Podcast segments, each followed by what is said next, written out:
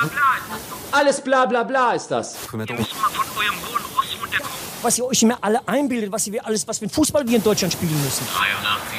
Spielhilfe läuft und Der Trainer muss jetzt noch mal was machen. Team liegt weiterhin hinten 0 zu 1.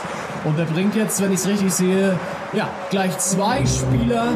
Schulte und Ginzel stehen da an der Seitenlinie bereit.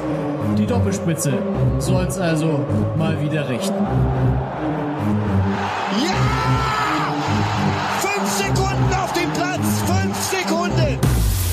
Doppelspitze, der Fußball-Podcast. Das Original. Also ich muss sagen, am geilsten finde ich immer, wie Marcel Reif Ja brüllt. Das beschreibt sehr gut meinen Gemütszustand hier zu Beginn einer neuen Folge von Doppelspitze der Fußball-Podcast. Ich bin Kevin Schulte und Leon Ginzel ist mir zugeschaltet. Grüß dich. Hi, Kevin, grüß dich. Das, das beruhigt mich, weil ich dachte, wenn jetzt schon dein Gemütszustand wieder dem von Marcel Reif bei diesem Torjubel entspricht, dann hast du das Wochenende schon einigermaßen verdaut. Das freut mich natürlich. Ähm, tatsächlich, ja, herzlich willkommen, liebe Zuhörerinnen und Zuhörer, zu einer neuen Folge Doppelspitze. An einem wunderschönen sonnigen Montag, den 15. haben wir, glaube ich. Da muss ich kurz noch nachgucken. Ja, den 15. Juni.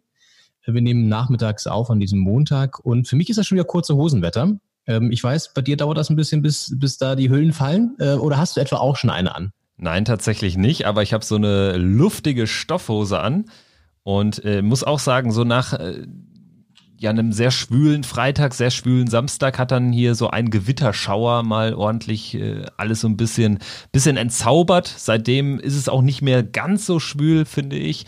Und ähm, ja, du kennst mich, ich warte mit der kurzen Hose immer sehr lange, weil mein Credo ist, man darf sich auch nicht äh, zu früh, darf man nicht sein Pulver verschießen, was so, was so die Temperaturen betrifft. Und wir kennen es ja alle, meistens ist es ja dann im August nochmal so richtig äh, warm, 30 Grad plus und dann äh, will ich hier noch irgendwelche ja, Auswechselspieler auf der Bank haben, die ich dann noch nachlegen kann in Form von kurzen Hosen.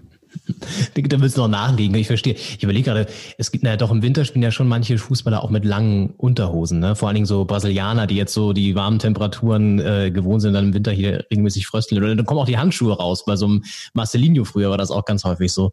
Aber äh, ja, Das stimmt. Und Arjen Robben, der hat gefühlt ja immer seine lange Leggings drunter. Ah, herrlich, stimmt. Da, da können wir auch mal eine Folge zu machen. So Mode, Modetrends im, im modernen Fußball. Ja, aber weißt du, was auch witzig ist? Ähm, das habe ich mir nämlich aufgeschrieben hier. Der 15. Juni. Eigentlich würden wir heute Abend um 21 Uhr die, die, den, den Flimmerkasten anmachen, die, den, den Fernseher und das Duell Spanien gegen Schweden gucken. Das wäre nämlich heute tatsächlich auf dem EM-Spielplan 2020. Ja, großartig, genau. Und äh, letzte Woche am 9. oder so oder am 12., ich weiß es nicht. Ich glaube, äh, auf jeden Fall vor ein paar Tagen hätte Italien gegen die Türkei gespielt im Olympiastadion in Rom. EM-Auftakt. Wir hätten wahrscheinlich Ja. jetzt auch schon den EM-Auftakt äh, in den Sand gesetzt gegen, gegen Frankreich, glaube ich, geht's ja für uns. Nee, Frankreich wäre morgen tatsächlich. Ah, okay, okay. Ja, Frankreich, Portugal und ein Sieger dieser ominösen Playoffs erwartet uns dann im Genau. nächsten Jahr. Ist auch großartig übrigens, dass die EM 2020 im nächsten Jahr stattfindet und trotzdem UEFA Euro 2020 he- heißt, weil natürlich schon alles vorproduziert wurde und so. Ähm, ja, ist irgendwie Das, ja, Ein besonderes Turnier. Es, gibt- es gibt tatsächlich, ähm, ich war mit dem Zug unterwegs und im Bahnhof, im, im Bahnhofskiosk, stand ein Riesenaufsteller von Panini mit dem Stickerheft für die EM Euro, also für die Euro 2020. Richtig geil. habe ich jetzt auch letztens irgendwo im äh, Boulevardfernsehen gesehen, als sie da so einen leidenschaftlichen Panini-Sammler hatten, der irgendwie gefühlt alle WM-Hefte seit 1954 voll hat und äh, dann doch so fröhlich in die Kamera sagte, ja ist doch toll, jetzt kann ich zwei Hefte voll machen, weil ich glaube, die Strategie von Panini, so habe ich das verstanden, ist, dass man dieses äh, Heft jetzt ganz normal rausgebracht hat, weil man eben eh schon in der Produktion war, auch in der Auslieferung wahrscheinlich und äh, dann aber im nächsten Jahr nochmal nachlegen wird, weil man natürlich jetzt auch noch gar nicht weiß, welche vier Teams sich aus den Playoffs durchsetzen und so. Dementsprechend ist das ja jetzt ein unvollständiges Heft und ja, im nächsten Jahr gibt's dann noch eins. Also doppelt Kasse machen für Panini. Ja, Wahrscheinlich ein Unternehmen, was sich freut in der Corona-Krise. absolut. Aber ich kenne dich doch auch. Du wirst doch auch wieder sammeln, oder nicht? Du bist doch auch so ein Panini-Freak, oder nicht? Ja, wieder geworden, muss ich sagen. Seit der EM 2016 habe ich jetzt die letzten beiden Hefte auch äh, wieder äh, wieder voll gemacht. Äh, zwischenzeitlich auch nicht, aber äh, durch die WM 2006 bin ich so das erste Mal so in dieses Panini-Game reingekommen, habe dann da damals im Freibad in Wickede an der Ruhr das letzte entscheidende Panini-Bildchen für mein Heft äh, getauscht in so einem in so einem Tauschhandel 10 zu 1, keine Ahnung. Ich weiß aber noch, ich weiß aber noch, was was mir bis zu Schluss gefehlt hat und das war das Niedersachsenstadion in Hannover. Das war die letzte Karte, das letzte Bild, was äh, zur vollständigen, was zum vollständigen äh, Heft gefehlt hat. Und das habe ich dann dort bei diesem Freibad äh, Panini-Austausch äh, dann ähm, erhaschen bei der können. Heim-WM oder was? Bitte? Bei der Heim-WM quasi. Genau, genau. Das Panini war während der Ah, Heim-WM okay. oder kurz vorher hatte ich dann das Heft voll. Also damals war ja auch die Euphorie noch eine ganz andere als irgendwie, wenn jetzt die WM in Katar ist oder ähm, Ja. WM in USA, Kanada, Mexiko. Das ist einfach was anderes gewesen, glaube ich. Können wir vielleicht auch mal drüber sprechen, über so historische große Turniere jetzt in einer Zeit, wo die ja eigentlich stattfinden würden. Mhm. Ja, können wir machen. Glaubst du eigentlich, das habe ich noch mal überlegt, dass dieses eine Jahr mehr, zum Beispiel für Mannschaften wie Deutschland, die ja schon im Umbruch immer noch sind und auch viele junge Spieler haben, Kimmich, Goretzka, Nabri, ähm, dass dieses eine Jahr ist, also wäre jetzt meine, meine äh, Idee oder meine äh, Position, dass das ganz schön was bringen kann, nochmal ein Jahr jetzt mehr Zeit zu haben in Bezug auf so ein großes Turnier, oder? Ja, warum nicht? Äh, Sehe ich auch so, tatsächlich. Und Ja. äh, auf der anderen Seite, glaube ich, ist es für manche Mannschaften aber auch problematisch dieses Jahr, ne? Mhm. weil es gibt natürlich auch Mannschaften, die eher alt aufgestellt sind. Äh, da Ja. denke ich zum Beispiel an den amtierenden Weltmeister Frankreich, die Ja. ja jetzt so den Höhepunkt äh, beschritten haben und wo dann vielleicht dieses Jahr dann nicht so passend kommt. Vielleicht auch bei einem Cristiano Ronaldo, wobei der wahrscheinlich auch in fünf Jahren noch äh, seine Traumfigur hat und immer noch, äh, äh, was weiß ich, äh, ein Überspieler sein wird. Aber jetzt so in dem Alter, glaube ich, macht das schon äh, einen Unterschied. Mhm. Wird spannend zu sehen sein, auf jeden Fall.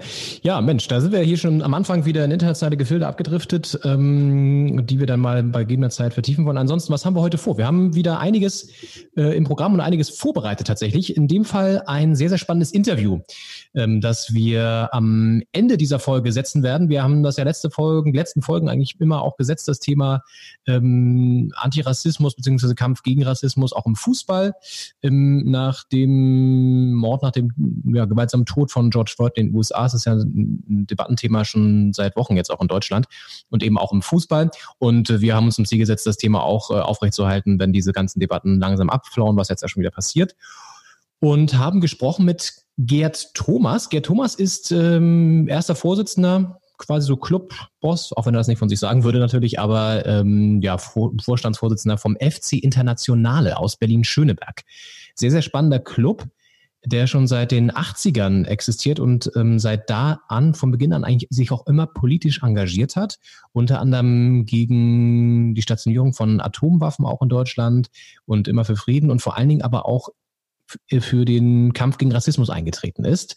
Auf den Trikots zum Beispiel ähm, haben sie einen No Racism Schriftzug und ähm, wir haben mit ihm gesprochen. Ähm, unter anderem sind sie übrigens auch vielfach ausgezeichnet worden, der FC Internationale auch vom DFB für den ähm, äh, Integrationspreis bekommen.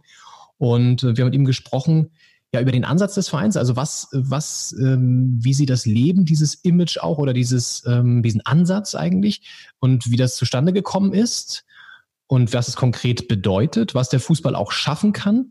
Und ähm, er erzählt zum Beispiel auch, welcher Jugendnationalspieler, sind wir wieder beim Thema Nationalmannschaft, es geschafft hat, vom FC Internationale über andere ähm, Etagen auch, aber wen sie sozusagen dann hervorgebracht haben. Ganz interessant. Und ähm, er hat auch einen Appell an Spieler wie Leon Goretzka oder Antonio Rüdiger. Und vor allen Dingen, da hören wir jetzt mal rein, wir haben einen kleinen Ton vorbereitet, ähm, hat äh, Gerd Thomas vom FC Internationale, ja, der sich schon sehr lange eben mit diesen Themen auseinandersetzt, Kampf gegen Rassismus, Strukturen im Fußball, hat er auch konkrete Vorschläge, wie man das Ganze mal nachhaltiger gestalten kann. Wir müssen ein bisschen wegkommen von diesen Kampagnen äh, Antirassismus, sondern wir müssen nachhaltige Dinge schaffen. Und ich würde mir schon wünschen, dass irgendwann einer kommt und sagt, hier hast du 250.000 Euro, baut mal beim FC Internationale, ausgehend vom FC Internationale, ein nationales Netzwerk gegen Rassismus im Amateurfußball auf. Ich glaube, das könnten wir, weil wir so viele Kontakte haben inzwischen und weil ich aber auch weiß, es gibt so viele Vereine, auch tolle Vereine wirklich äh, in der Republik, die sich eigentlich auch engagieren. Ja, das, ja, das äh, Gerd Thomas mit einem ersten Einblick in ja seine Arbeit auch. Ne? Also letztendlich, du hast es ja. angesprochen, ähm, das nimmt da einfach eine große Rolle im Vereinsleben ein und das unterstreicht mal wieder auch unsere Aussage, Fußball kann nicht ohne Politik laufen. Also es geht nicht. Fußball ist Politik und Politik ist Fußball letztendlich. Ja, total.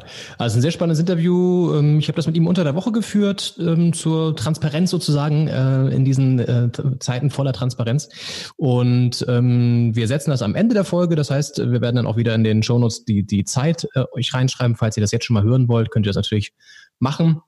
Und ja, ist wirklich ein schönes, positives Beispiel. Man sieht eben auch, es kann auch, der Fußball kann was bewegen.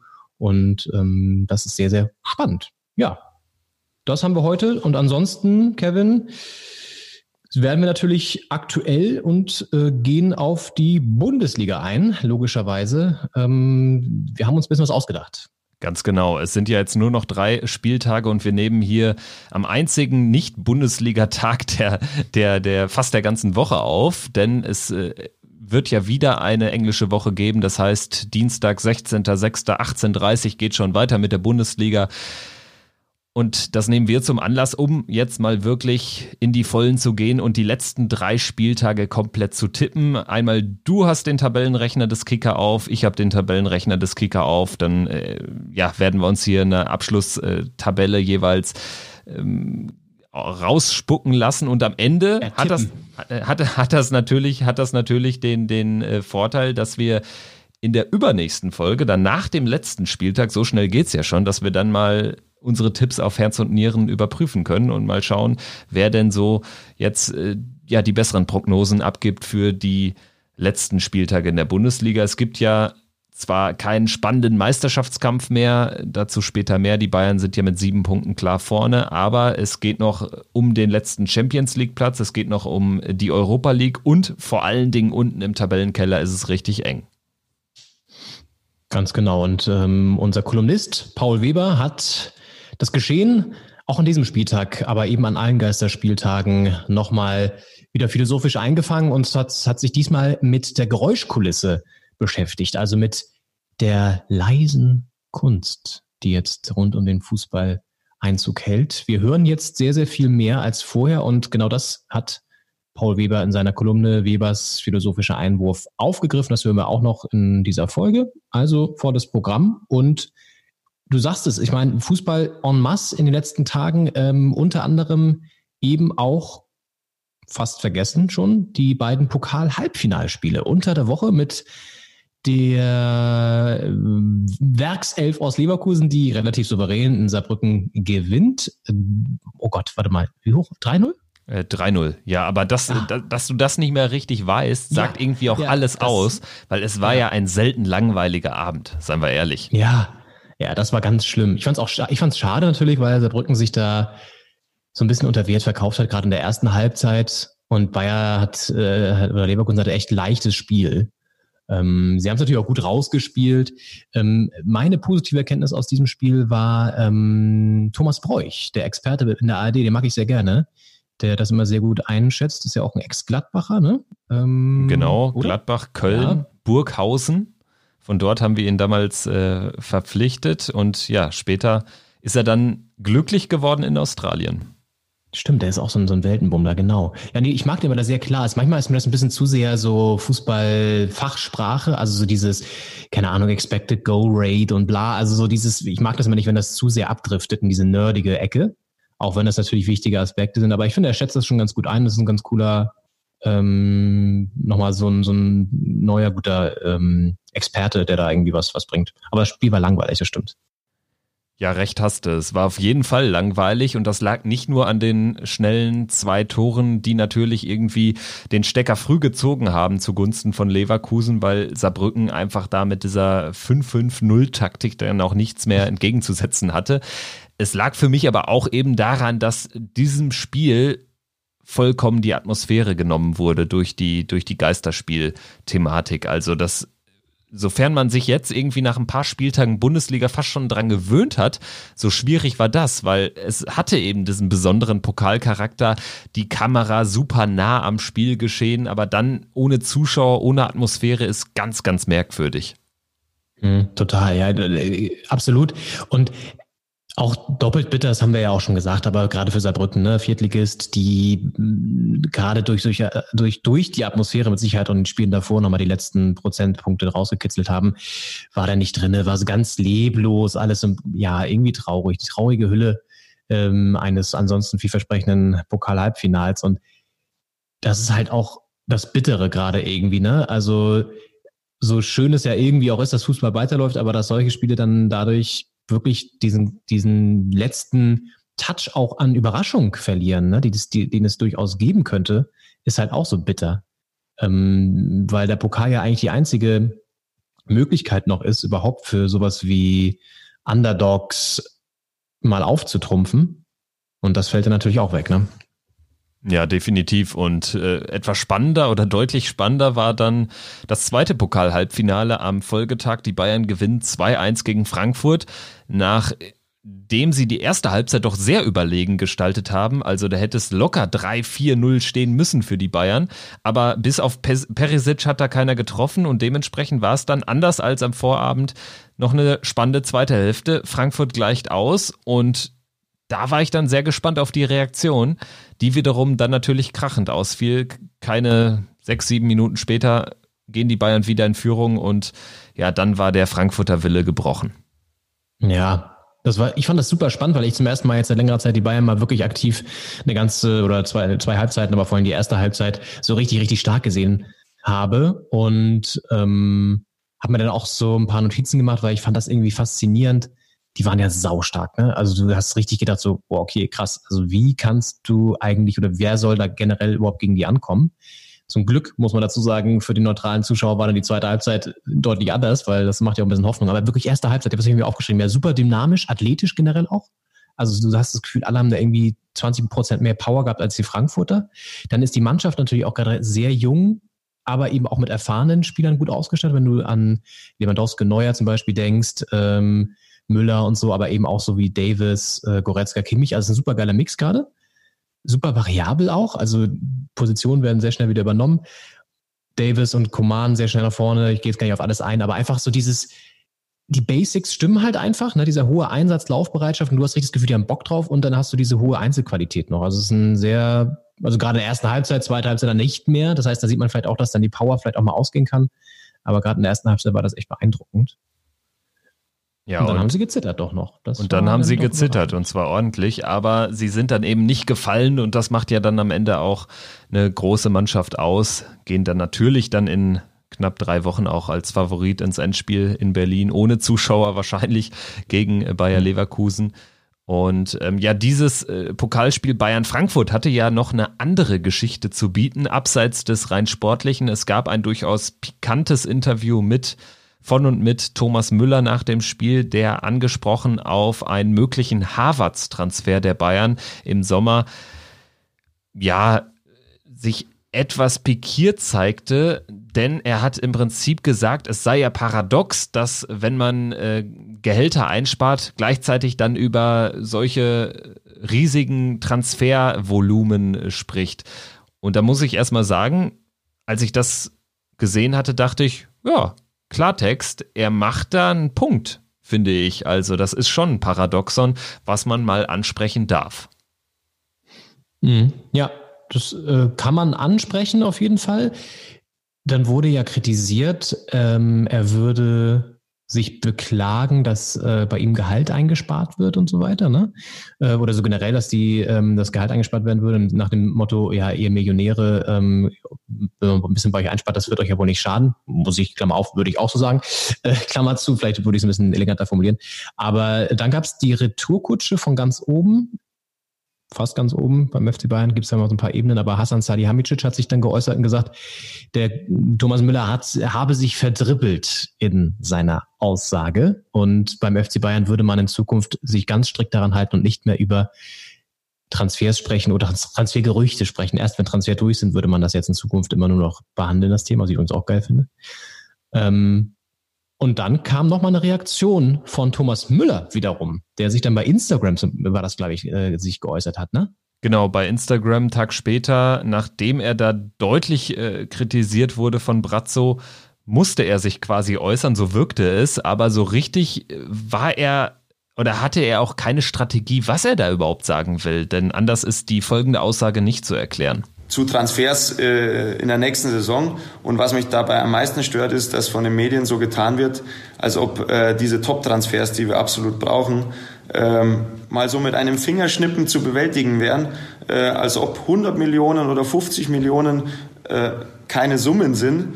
Ähm, und das in Zeiten, in denen wir uns ja aktuell auch befinden. Und das wird da von den Medien schon gekonnt ignoriert, wenn immer und immer wieder äh, Fragen nach Transfers. Ja, dass Thomas Müller dann bei Instagram am Tag, nachdem er von der Couch aus den 2 zu 1 Sieg gegen Borussia Mönchengladbach gesehen hat. Also da muss ich ganz klar sagen, ist für mich ein klarer Fall von, es wäre gut gewesen, er hätte es bei seiner damaligen Aussage einfach belassen und macht jetzt irgendwie nicht ein vollkommen anderes Fass auf. Also finde ich sehr schwierig, was er da gesagt hat. Die Medienschelte. Es ja, das wirkt so ein bisschen so, als würde er jetzt gerne von sich ablenken wollen und jetzt die Medien sozusagen kritisieren, damit man von seinem einfach unglücklichen Kommentar, das kann man ja einfach mal sagen, ähm, wenn man dann ne, das selber auch merkt, dass es vielleicht nicht so schlau war, äh, ablenken. Also Nebel, er wirft quasi eine Nebelkerze, so wie ein äh, Philipp Amthor, der irgendwie ein verschwurbeltes äh, Entschuldigungs- äh, oder auch nicht Entschuldigungsschreiben rausballert und das auch gar nicht so richtig so meint. Ähm, so wirkt das und bei Thomas Müller ja noch ein bisschen anders, weil der ja auch wirklich dann konkret noch Leute angreift greift, nämlich in dem Fall die Medien, obwohl das ja total absurd ist, weil letztendlich das ja überhaupt nichts damit zu tun hat, was er aufgeworfen hat. Also ja, irgendwie sehr abstrus so.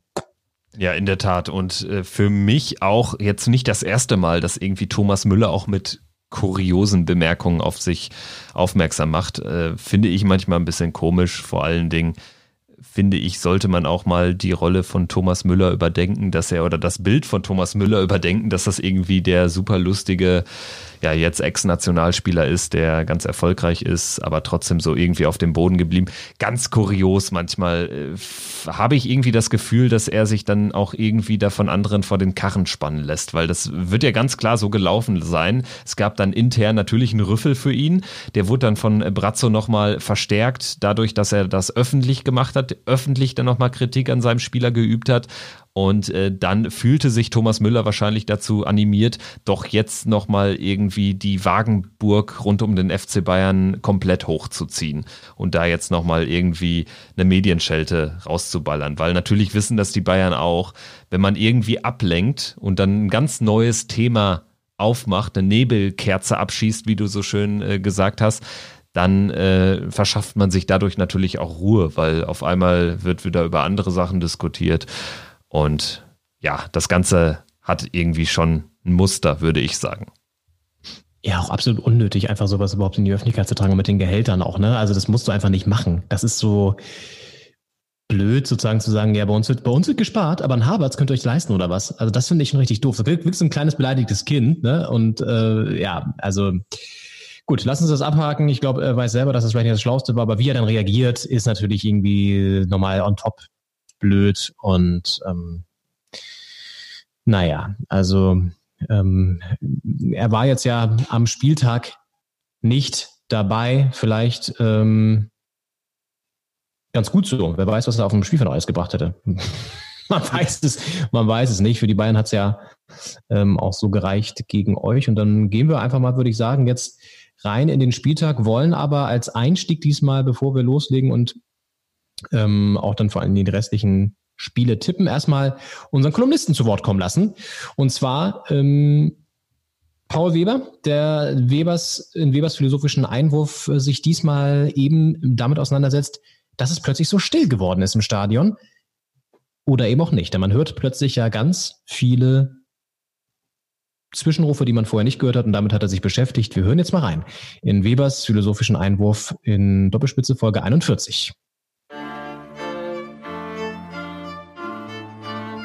Webers philosophischer Einwurf. Seit die Ränge am Spieltag leer bleiben, haben die Bundesligaspiele das akustische Flair der Kreisliga Süd. Die Mikrofone, die üblicherweise Gesänge, Jubel und Szenenapplaus der Zehntausenden einfangen, übertragen dem Fernsehzuschauer nun die eigentliche Schallkulisse des Sports. Wer Fußball nur aus den obersten Sphären des Profibereichs kennt, mag sich wundern, wie viel da gebrüllt, gerufen und angefeuert wird. Aber auch für jeden, der das wusste, tritt etwas aus der Unhörbarkeit an unsere Ohren. Eine stumme Welt beginnt zu sprechen. Abläufe, die lautlos zu funktionieren schienen, entpuppen sich als aufwendig kommuniziert. Mit dem Jubel der Menge fällt eine Fassade weg. Die Arbeit hinter der Kunst des Sports tritt zutage. Die Kommandos, das nach vorne brüllen der Mitspieler nach einem abgewehrten Eckstoß. Nach einem Foul der entrüstete Ausruf, das war dasselbe, dasselbe wie da vorne eben. Nach einer Grätsche, deren Regelverstoß die Mitspieler nicht wahrhaben wollen, empört sich ein Kollege des Gefaulten, ja, aber wie geht er da rein? Es ist der Nimbus der ersten Pokalrunden, dass da oben in den ersten Ligen gar kein anderer Sport gespielt wird. Dass auf ein Spiel gesehen jeder jeden schlagen kann. Dieser Effekt lässt sich nun auf einer neuen Ebene erhören. Dass beim Rekordmeister genauso gebrüllt wird wie in der Kreisliga, verdeutlicht den Weg, den jeder Weltfußballer hinter sich bringen musste. Es zeigt sich eine einheitliche Sprache des Fußballs, die in der Bundesliga keineswegs ein Ende findet, sondern nur übertönt und für unsere Wahrnehmung abgeschaltet war.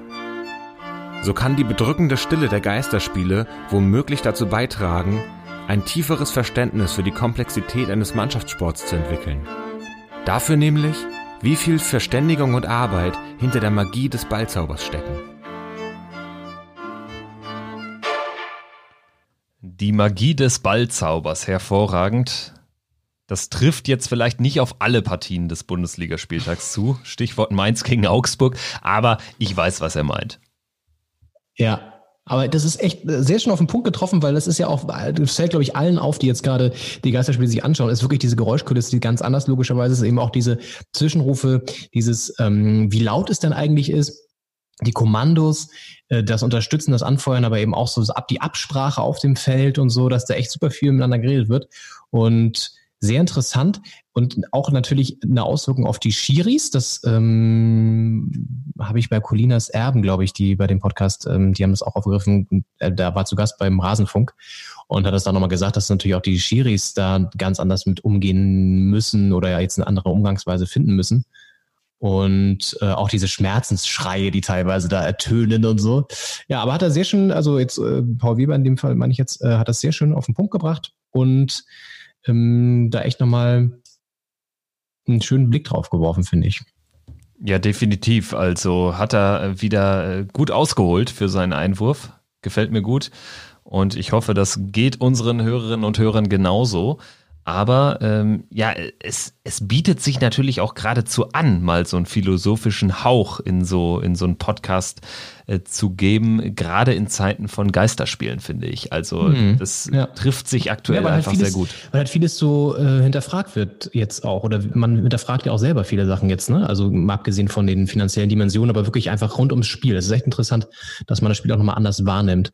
Und ähm, das, meine Theorie wird zum Beispiel auch, dass Mannschaften wie Hertha haben sie jetzt den Spieltag nicht gezeigt, aber generell oder wo, dann, wo ein Trainerwechsel war, bei Augsburg auch, dass die durch die Ruhe in dem Stadion vielleicht gerade es eher schaffen, am Anfang diese neue Taktik, diese neue Formation und auch Herangehensweise umzusetzen auf dem Spielfeld, weil eben nicht diese Ablenkung von außen noch zu sich da ist, dieses Gepusche, sondern man kann sich sehr oder stärker fokussieren, wäre jetzt meine Theorie auch. Ja. Das hatte ich jetzt bei Hertha vorhin das Gefühl warum auch nicht? Ne? Also ich meine, so ein Stressfaktor, der äh, potenziert sich natürlich auch durch das Publikum. Ist ja klar. Ja. Gerade wenn du dann auswärts spielst zum Beispiel. Und ähm, ja, vielleicht kommen wir auch mal direkt äh, zum Spieltag und vielleicht mit einem kleinen, äh, ja, gewohnten, äh, größeren Blick auf unsere Mannschaften. Äh, kannst ja gerne ja. anfangen. Hertha verliert 1-4 gegen Frankfurt klares Ergebnis, äh, irgendwie ein Kantersieg, aber es sah ja lange Zeit gar nicht danach aus. Also täuscht ja vielleicht auch ein bisschen das Ergebnis oder das Ergebnis wird zumindest massiv beeinflusst durch eine Szene in der Nachspielzeit der ersten Halbzeit. Ja, Das war ein boah, ganz bitteres Spiel letztendlich. Ich hatte eigentlich ein ganz gutes Gefühl, weil Frankfurt unter der Woche auch äh, sich ausgepowert hat gegen die Bayern, da ziemlich viel Energie und Körner gelassen hat, dann sogar noch nach Berlin fahren mussten und so. Also die hatten echt weite Wege, was aber mal auch wieder zeigt, dass das völliger Humbug ist eigentlich und dass da ganz andere Sachen entscheidend sind bei so einem Spiel, nämlich in dem Fall eine rote Karte gegen Boyata, der ja nach Videobeweis dann, also erst gelb-rot, dann hat er einen Elfmeter, dann hat der Schiri das zurückgenommen nach Videobeweis und auf Freistöß entschieden, aber dann eben glatt-rot, weil ähm, dann letztendlich ja das als Notbremse oder als Verhindern einer klaren Torchance oder wie auch immer gewertet wurde. Und ich habe das Spiel tatsächlich, ich habe mir ein bisschen Fußball außerhalb am Wochenende genommen und nicht alles live geguckt, sondern auch mal ähm, äh, einfach nur dann per Ticker verfolgt, was in dem Fall ganz gut war, ehrlich gesagt, äh, weil ich dann, also 1-0 zu Halbzeit, so, okay, gut, rote Karte schon gesehen, da schon, oh, leck mich, ey, jetzt mit zehn Mann, wir sind eh schon relativ am Limit, was auch so den, den Kader angeht. Ähm, Mittel steht jetzt ja auch noch ausgefallen mit pfeiferschen Drüsenfieber. Dilrosson unter der Woche. Dann ähm, ist auch Kunja die ganze Zeit angeschlagen und irgendwann ist halt so ein Hertha-Kader auch ähm, nicht mehr so gut besetzt wie vielleicht bei Dortmund oder Bayern, die dann sowas auch noch besser kompensieren können, können wir dann halt eben nicht. Das sieht man auch noch. Das Geldbrett ist ja auch noch runtergegangen in der ersten Halbzeit. Das sind halt auch so eine wichtige, sehr wichtige Säule im Mittelfeld. Wenn die dann wegbricht, kann das natürlich auch Auswirkungen haben. Und dann noch eine rote Karte, Boyata, Abwehrchef, raus. Ähm, ja, das ist dann alles dann auch des Guten zu viel. Und dementsprechend haben wir dann in der zweiten Halbzeit, hätten wir natürlich nicht vier Tore kassieren müssen, aber irgendwie passte das dann auch. Und ich meine, ich erinnere gerne daran, dass ich gesagt habe, lass uns das mal, lass mal abwarten jetzt hier, ne, und dieses Gehype hat da jetzt auf dem Weg nach Europa und so. Ja, klar, sah gut aus, aber die Saison muss auch zu Ende gespielt werden und äh, ja, letztendlich haben wir ja auch schon beide gesagt, wäre das vielleicht dann auch ein bisschen too much gewesen, wenn sie sich jetzt noch für Europa qualifiziert hätten. Aber natürlich trotzdem schade und bitter. Und Frankfurt, das ist auch irgendwie merkwürdig. Die drehen dann plötzlich auf und ballern da vier Tore raus. War ja auch schon gegen Bremen da mit dem 3-0 und so. Also die haben dann so Ausreißerspiele, wo sie dann plötzlich performen, ne? Ja, ich meine, sie haben äh, einfach eine gute Offensive, finde ich. Ja. Obwohl sie ihre Büffelherde verloren haben. Rebic, Jovic und äh, Aller alle weg, aber sie haben da gut nachgelegt. Also vor allen Dingen André Silva, bester Torschütze nach der Corona-Pause, der ist super in Form. Und dann hast du mit Philipp Kostic einen, der natürlich jetzt auch frisch war, weil er war im Pokal gesperrt in München. Und das finde ich, vergisst man häufig bei der Bewertung von Eintracht Frankfurt. Der Unterschied zu den erfolgreichen Spielzeiten der vergangenen beiden Jahre ist eigentlich die Abwehr. Die sitzt nicht mehr so sattelfest, weil da sind es auch über 50 Gegentore.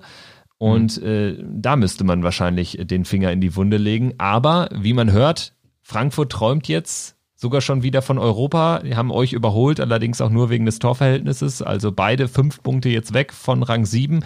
Frankfurt hat aber wirklich ein sehr dankbares Restprogramm. Jedenfalls lässt das aus Eintracht-Sicht hoffen. Es geht gegen Schalke äh, nach Köln und gegen Paderborn und deswegen rechnet man schon wieder in Frankfurt. Wir machen das gleich natürlich im Tabellenrechner, gucken mal, ob es noch äh, klappt oder ob äh, Frankfurt die Saison austrudeln lassen kann. Ähm, ja, so sieht's ja bei euch wahrscheinlich auch aus, als wäre es jetzt ein relativ entspanntes Saisonende, fernab von Gut und Böse. Es sieht bei uns ein bisschen anders aus, bei der Borussia aus Mönchengladbach. Für uns geht nach unten gar nichts mehr, sind zehn Punkte Vorsprung auf Rang 6, aber ein Punkt Rückstand auf vier. Wir haben jetzt den vierten Platz erwartungsgemäß, muss man sagen, nach diesem Wochenende verloren. Aber es ist einfach unfassbar bitter, weil wieder haben wir eigentlich zumindest 60 Minuten sehr, sehr gut gespielt und hätten da was reißen können. Deshalb sehr, sehr schade. Und ja, Verletzte haben wir auch einige. Also es gibt dann doch ein paar Parallelen zwischen Hertha und Gladbach. Beide verloren. Ja, stimmt. Oh. Plea und Thür haben jetzt verletzt beide, ne? Genau, genau. Und Zakaria ja. kommt ja auch nicht mehr wieder diese Saison. Das sind natürlich dann schon absolute Säulen, die da wegbrechen. Ja, ich habe bei euch manchmal das Gefühl, das war ja übrigens auch der aller, der einzige, der aller einzige, wollte ich gerade sagen, Gott, der einzige Heimsieg an diesem Spieltag, ne? Der Bayern, alles andere war ein Auswärtssieg oder unentschieden. Auch interessant, auch so eine Geister, ein Geisterspielphänomen so ein bisschen. Ähm, ich habe bei euch auch mal das Gefühl, ja, ihr belohnt euch halt nicht, ne? Also ihr habt die dicken Chancen, auch Embolo da mit diesem, zum Beispiel mit dieser Zweifachchance. Und das war ja nur eine jetzt, äh, die ich da jetzt mal exemplarisch rausgepickt habe. Und dann macht ihr die Dinger vorne nicht rein. Und klar, gegen Bayern sowieso rächt sich das natürlich dann irgendwie, weil die hat dann irgendwie doch noch immer die, die, die Kirsche da reinmurmeln. Ähm, oder die Murmel reinkirschen. Ich weiß gar nicht, wie sagt man es dann.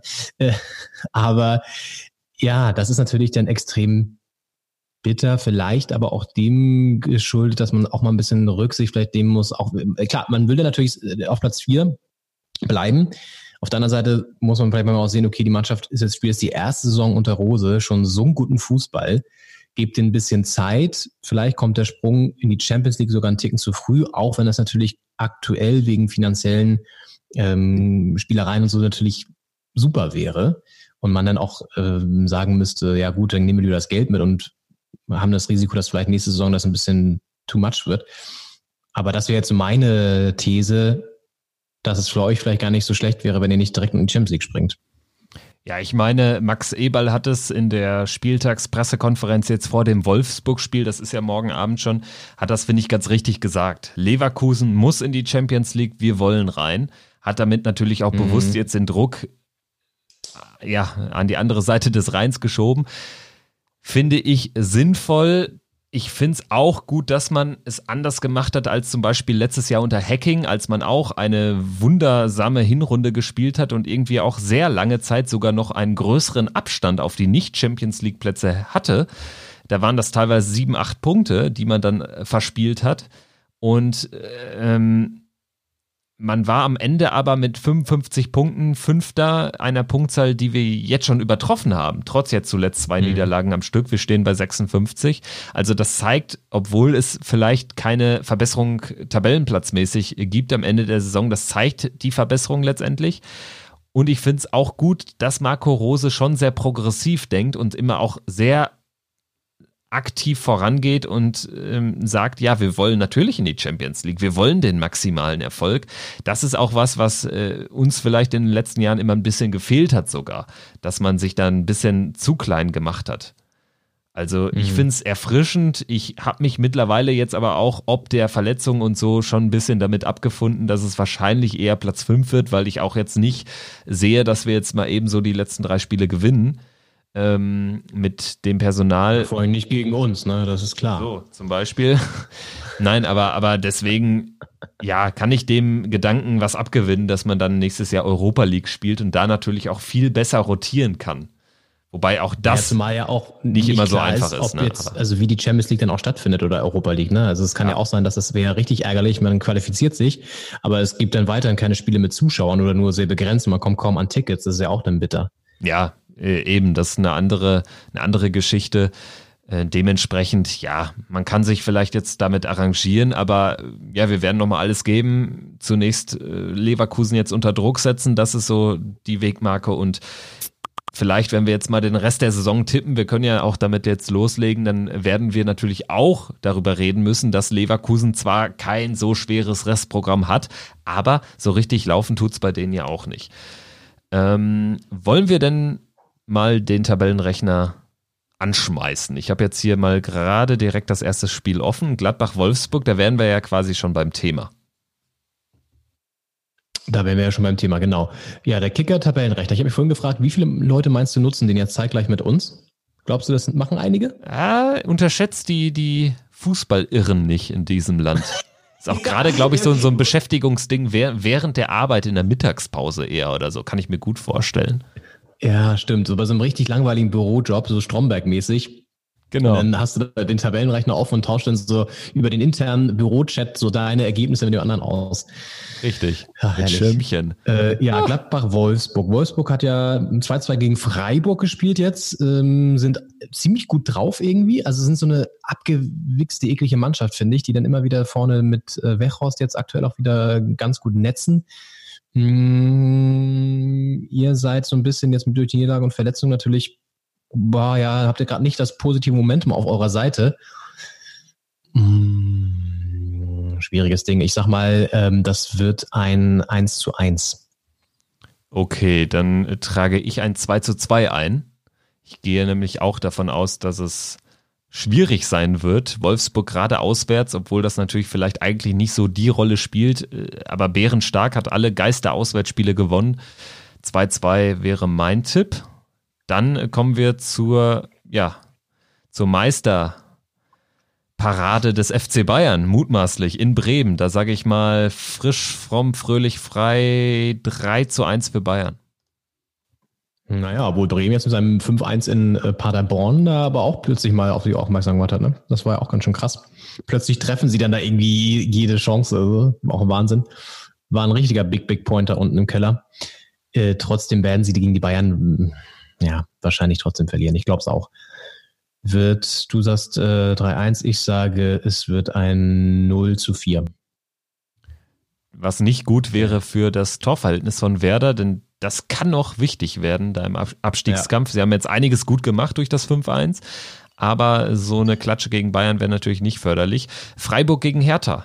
Duell um die Europa League? Fragezeichen. Schwieriges Ding. Freiburg scheint sich äh, irgendwie berappelt zu haben. Ist jetzt gut in Form. Vier Punkte aus den letzten zwei Spielen. Ah, bei Hertha scheint so ein bisschen die Luft raus zu sein. Ich tippe dennoch, ihr holt einen Punkt 1-1. Ich sag, wenn Kunja wieder da ist, gewinnen wir das Ding auch. Auf den setze ich gerade so ein bisschen meine Hoffnung, weil, guck mal, Milstedt wäre auch ein geiler Faktor gewesen, über links richtig viel Power reinzubringen, fällt jetzt aber aus. Hm, vielleicht wird ein paar Junge reinschmeißen, einen Gangkamm oder so. Ich glaube, ich esse übrigens gerade nebenbei, Entschuldigung, und zwar so ein, so ein Tortlet, wo man eigentlich Erdbeeren drauf macht, aber ich esse es ähm, pur. Ähm, ein bisschen Hunger. Hm, ich sage, Hertha, nee, wir gewinnen das. 2-1 in Freiburg. Von der Hertha zur Union, die das Rennen um die Stadtmeisterschaft nochmal spannend machen können. Nachdem sie sich den Klassenerhalt quasi gesichert haben, in Köln 2-1 gewonnen, geht's jetzt gegen Paderborn, Duell der Aufsteiger, nächstes Duell der Aufsteiger. Und da sage ich Union, die schicken jetzt Paderborn endgültig in die zweite Liga. Bei Union ist jetzt der Bann auch gebrochen, die große Abstiegsgefahr gebannt. Ich tippe auf ein 1-0 für Union. Ich dachte, jetzt kommt sowas wie so ein 3-0, wenn du sagst, der Bann ist ge gebannt und jetzt, jetzt läuft es richtig Für Union-Verhältnisse. Union gewinnt das 1-0. ja, okay, gut. Äh, nee, ich sag, dass ähm, genau das würde man jetzt denken, aber Union ist irgendwie auch nicht so richtig, richtig, richtig rund drauf. Ähm, ich sag, Paderborn entführt da ganz überraschend doch noch einen Punkt wieder. 2 zu 2. Da würde ich eigentlich weiter mal hier mit Frankfurt gegen Schalke, das ist ein Duell, was uns nicht mehr so wirklich interessiert, weil beide, naja gut, ja, Frankfurt rechnet sich was aus, Schalke nicht so wirklich. Ich mache ein schnelles Ding draus. Frankfurt ähm, ist jetzt wieder auf der Erfolgswelle, würde die Saison gut zu Ende spielen und gewinnt das Ganze aufgrund des Topsturms mit 3 zu 1. Ich gehe 2-1 für Frankfurt. Heimsieg. Und damit wieder in Contention, was die Europa League betrifft. Äh, Borussia Dortmund hat die Champions League sicher und ist ja, laut meines Tipps am ähm, Mittwoch auch ja ohne Chancen ausgestattet, Meister zu werden. Für Mainz geht es um richtig was. In Dortmund haben sie vor, ich meine, zwei Jahren kurz vor Ende der Saison einen ganz wichtigen und entscheidenden Sieg gelandet. Völlig überraschend. Das wird diesmal nicht gelingen. Dortmund gewinnt mit 3 zu 1. Ich sage 2-0 Dortmund, die sich gegen Düsseldorf allerdings nicht gerade mit Ruhm bekleckert haben und ziemlich lucky gewonnen haben, obwohl sie zweimal Aluminiumschüsse verkraften mussten von Skripski mm, und dann noch so richtig eklig das Tor da gemacht haben durch Haaland oder Haaland. Ähm, der ja der Doppelspitze hört, das wissen wir. Mm, ich sag Dortmund gewinnt 2-0. Dann Leipzig gegen Düsseldorf, ähnliche Voraussetzungen. Leipzig, ja, schon so gut wie sicher auch in der Champions League dabei in, in der nächsten Saison. Düsseldorf kämpft da um die Ränge 15, 16, 17 und ich habe das Gefühl, dass Düsseldorf mal wieder unentschieden spielt und Leipzig es wieder nicht gebacken bekommt, so ein Heimspiel zu gewinnen. Das haben sie jetzt noch gar nicht geschafft gegen Freiburg, gegen euch unentschieden und gegen Paderborn. Und auch diesmal wird es nur ein 1-1. Düsseldorf holt einen wichtigen Punkt. Ja, hätte ich jetzt genau auch getippt tatsächlich, weil ich auch das Gefühl habe, dass Leipzig in solchen Spielen, wo man denkt, na, machen sie locker wie gegen Paderborn, dann irgendwie straucheln, warum auch immer, ähm, und sie immer auch eine rote Karte kassieren. Diesmal also auch eine rote Karte, diesmal ähm, kassiert Timo Werner die. das ist mein Tipp. Wäre dann gesperrt am vorletzten Spieltag mindestens. und äh, wir kommen jetzt zum vorletzten Spiel des 32. Spieltags Leverkusen gegen Köln aus Gladbacher Sicht ein ganz entscheidendes Ding und irgendwie kein gutes Gefühl, dass wir auf Kölner Schützenhilfe angewiesen sind. Ich fürchte, die wird auch nicht kommen. Leverkusen fährt einen 2-1 Arbeitssieg ein. Ja, so richtig brillieren tun die irgendwie nicht mehr bei Leverkusen. Ne? Jetzt auch, vielleicht hat das Pokalspiel die so ein bisschen geblendet, ich weiß es nicht, oder auch so ein bisschen Kraft gekostet einfach. Mm, Oder der Ausflug in die Peripherie des Fußballs so ein bisschen den Fokus genommen. Mm, Ich sage aber auch, Köln ist irgendwie nach der Corona-Pause, kommt überhaupt nicht mehr in den Tritt. Ähm, können froh sein, dass sie davor genug Punkte gesammelt haben, sonst wäre es nämlich nochmal eng geworden. Leverkusen gewinnt, ich sag 2-1. Hast du auch 2-1 gesagt? Genau. Ja, sag ich auch. Dann Augsburg gegen Hoffenheim, letztes Spiel des äh, Spieltags. War ein komischer Mm. Trainerwechsel in Hoffenheim, der vielleicht noch Nachwehen Ja, nach sich zieht. ganz merkwürdig. Also hast du das verstanden, warum sie Sch Sch- Schreuder, Schreuder da rausgeschleudert haben? Also ich kann nachvollziehen, wenn man irgendwie äh, zur Erkenntnis gelangt, dass man unterschiedliche Vorstellungen hat, aber dann könnte man doch jetzt noch die letzten vier Spieltage absolvieren, weil Ja. Hoffenheim ja jetzt auch nicht irgendwie fünfmal in Folge verloren hatte. Also das fand ich so ein bisschen merkwürdig. Der Zeitpunkt einfach. Habe ich auch nicht verstanden. Okay, pass auf, ich hau einen Tipp raus. Ich sag, ähm, deswegen wird, wird Hoffenheim auch nicht mehr jetzt die nächsten Spiele jetzt auch nicht mehr gut spielen. Haben sie jetzt ja am Wochenende auch schon gegen Leipzig verloren und Augsburg ist irgendwie ganz gut drauf. Mit Niederlechner, der jetzt auch mal wieder trifft und irgendwie mag ich die Mannschaft. Also ich mag die Mannschaft. Ich habe ich hab die mal so krass gehatet, ne? Aber ich finde, ich, ich bewundere die dafür, dass sie es irgendwie schaffen, aufgrund ihrer oder trotz ihrer Gegebenheiten so, so zu spielen jetzt hinten raus. Ich sage, ich muss ja hier bei meinem Augsburg-Bashing bleiben eigentlich. Ich sag, Augsburg gewinnt ähm, 1-0. Ja, ich äh, gehe auch tatsächlich äh, mit Augsburg, aber ich habe irgendwie das Gefühl, zwei Siege am Stück kriegen sie noch nicht hin, fangen sich am Ende eins, eins zu eins gegen Hoffenheim. So, und dann Okay. gehen wir jetzt auf den vorletzten Spieltag, der ja dann 15.30 am Samstag komplett stattfinden wird. Bayern gegen Freiburg. Bayern schon Meister. Für Freiburg geht es dann noch um die Europa League Quali, aber für die Bayern geht es auch noch darum, die 100-Tore-Marke zu knacken und vielleicht sogar den Rekord von 101 Toren noch zu egalisieren oder sogar zu toppen. Und deshalb werden sie sich dann nochmal ordentlich ein zurechtballern 4 zu 2 für Bayern. Ja, ich sage, das wird nicht ganz so deutlich. Ich glaube, Freiburg ähm, kann da sogar vielleicht eine Überraschung schaffen, weil irgendwann müssen die Bayern nochmal Punkte lassen. Also sage ich, Freiburg holt einen Punkt in München mit einem turbulenten 2 zu 2. Leipzig gegen Dortmund geht dann im Prinzip um gar nichts mehr. Dementsprechend äh, lustig und luftig präsentieren sich die Abwehrreihen 3-3. Jetzt wird's hier kunterbunt bei uns. Ja, nee, ich glaube, Dortmund wird das ähm, verlieren. Und zwar mit einem 2 zu 1 für Leipzig. Das gewinnt, solche Spiele gewinnt Leipzig dann nämlich. Das ist immer ganz merkwürdig. Dann Hoffenheim gegen Union. Union ist aus dem Gröbsten komplett raus zu dem Zeitpunkt laut unserer Tipps. Hoffenheim spielt um die Euroleague. Ah, Weiß ich nicht. Also ich tippe mal auf ein 2 zu 1 Arbeits- oder nee, auf ein 1 zu 1, weil sie irgendwie sich mit dem Trainerwechsel keinen Gefallen getan haben, tippe ich. Nee. Ein 1 zu 1 Arbeitsunentschieden sozusagen. Genau. ähm, dadurch, dass Union jetzt gerettet ist, läuft es dann auch wieder lockerer und ähm, die haben, haben sich quasi gelockert, so wie die ganzen Corona-Maßnahmen ähm, und dementsprechend gewinnen sie das 1 zu 0 Auswärtssieg in Hoffenheim und Hoffenheim verballert und verbaselt sich die gesamte Saison. Dann der Abstiegsknaller. Düsseldorf gegen Augsburg. Ein richtig wichtiges Spiel da unten im Keller nochmal, obwohl Augsburg nach unseren Ergebnissen ja schon fast ein bisschen raus ist. Ich sage, Düsseldorf fährt mal wieder ein Siegchen ein und gewinnt das mit 2-1. Ja, ich äh, tendiere auch zu Düsseldorf. Kann natürlich auch gefährlich sein, dass man jetzt irgendwie gegen eine Mannschaft spielt, für die es um nichts mehr geht. Kann aber auch sehr gut sein, ganz schwierig zu sagen. Ähm, ich schätze es mal so ein, dass Düsseldorf es irgendwie wieder fertig bringt, einen Sieg zu landen. Wie das auch immer passiert, sie gewinnen 1-0 und sind dann erstmal sehr, sehr froh, dass sie über dem Strich stehen nach Spieltag 33. Dann äh, Hertha gegen Leverkusen. Ja. Hertha gegen Leverkusen, Mhm. auch nochmal ein interessantes Duell. Mhm. Ja, also ich würde sagen, wir haben gegen Leverkusen am Saisonende immer scheiße und schlecht ausgesehen. Da erinnere ich mich an ganz brutale Ergebnisse, irgendwie 2 zu 6 und 1 zu 5 oder was da alles schon in, in der Verlosung war.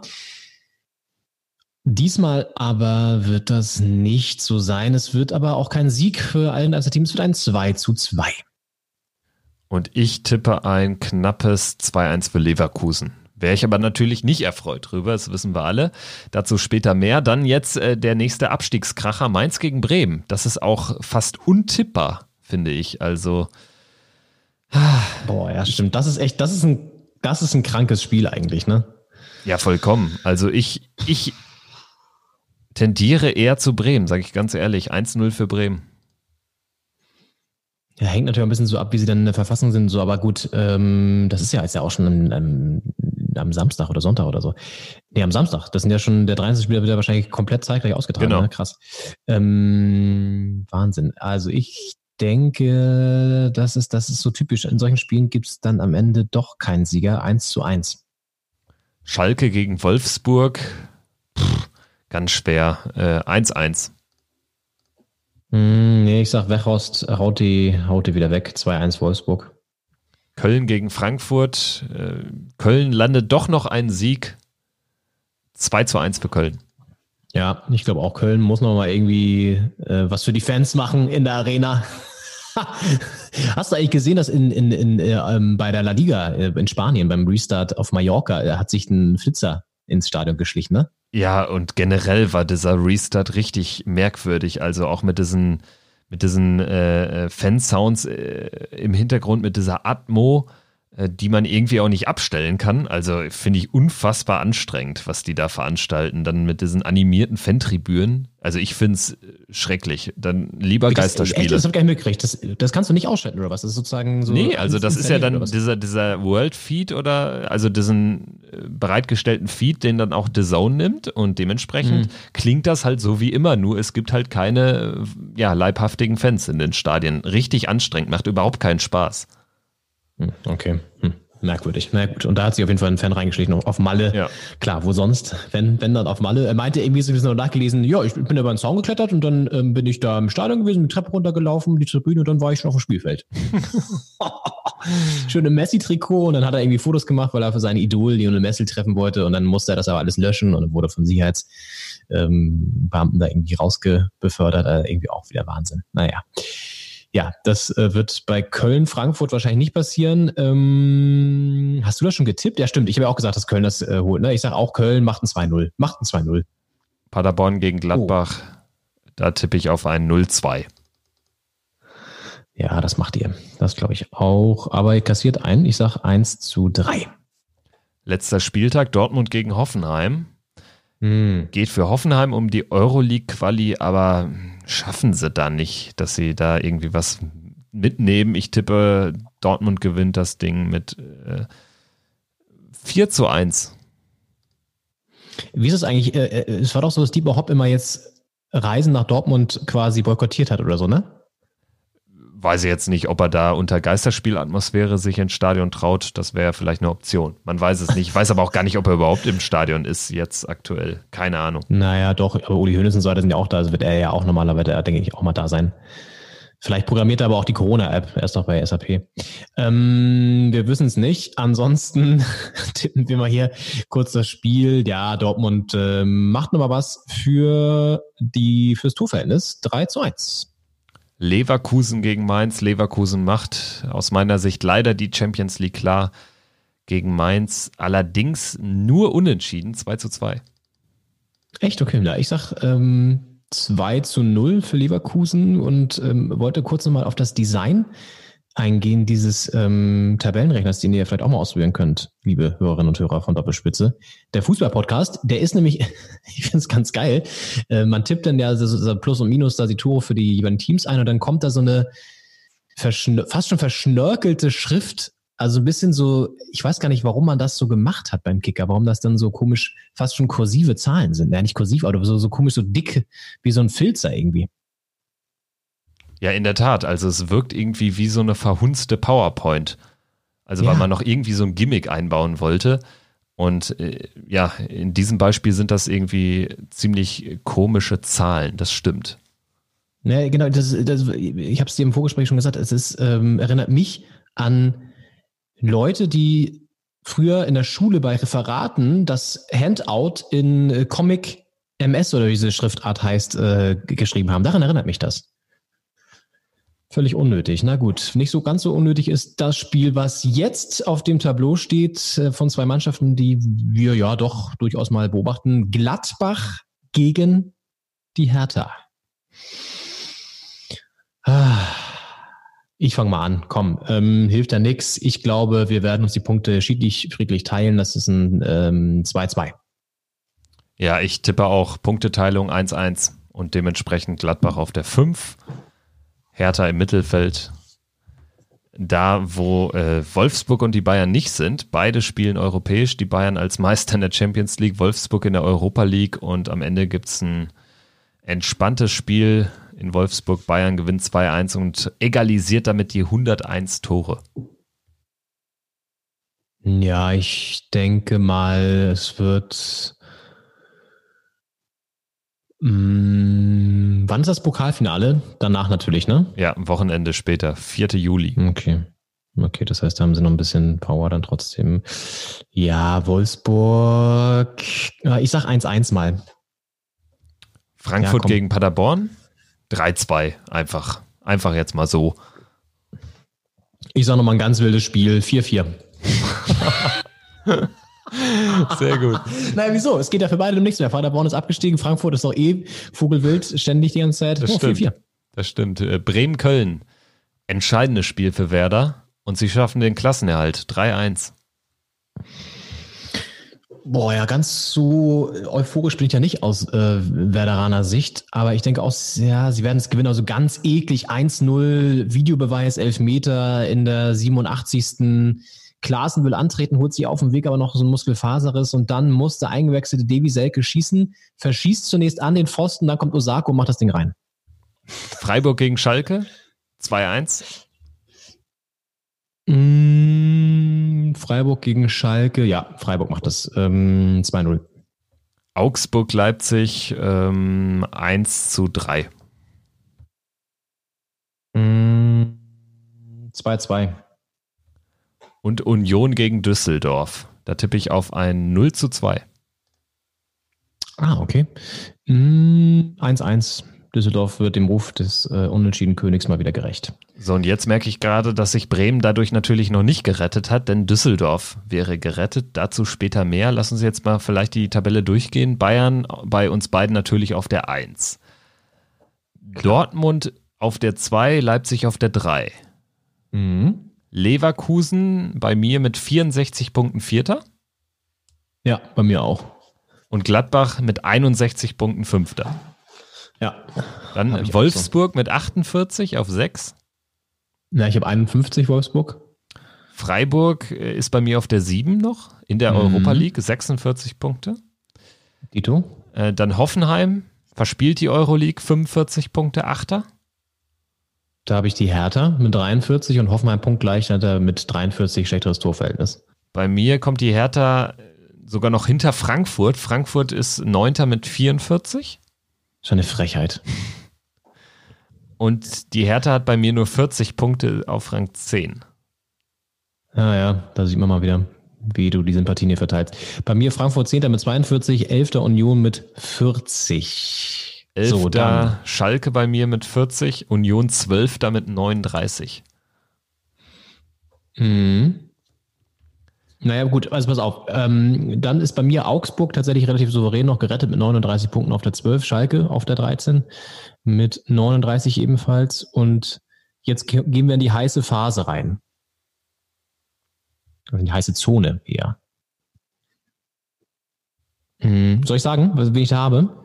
Ähm, ja, lass uns mal mit der 15 anfangen. Bei mir ist es Düsseldorf.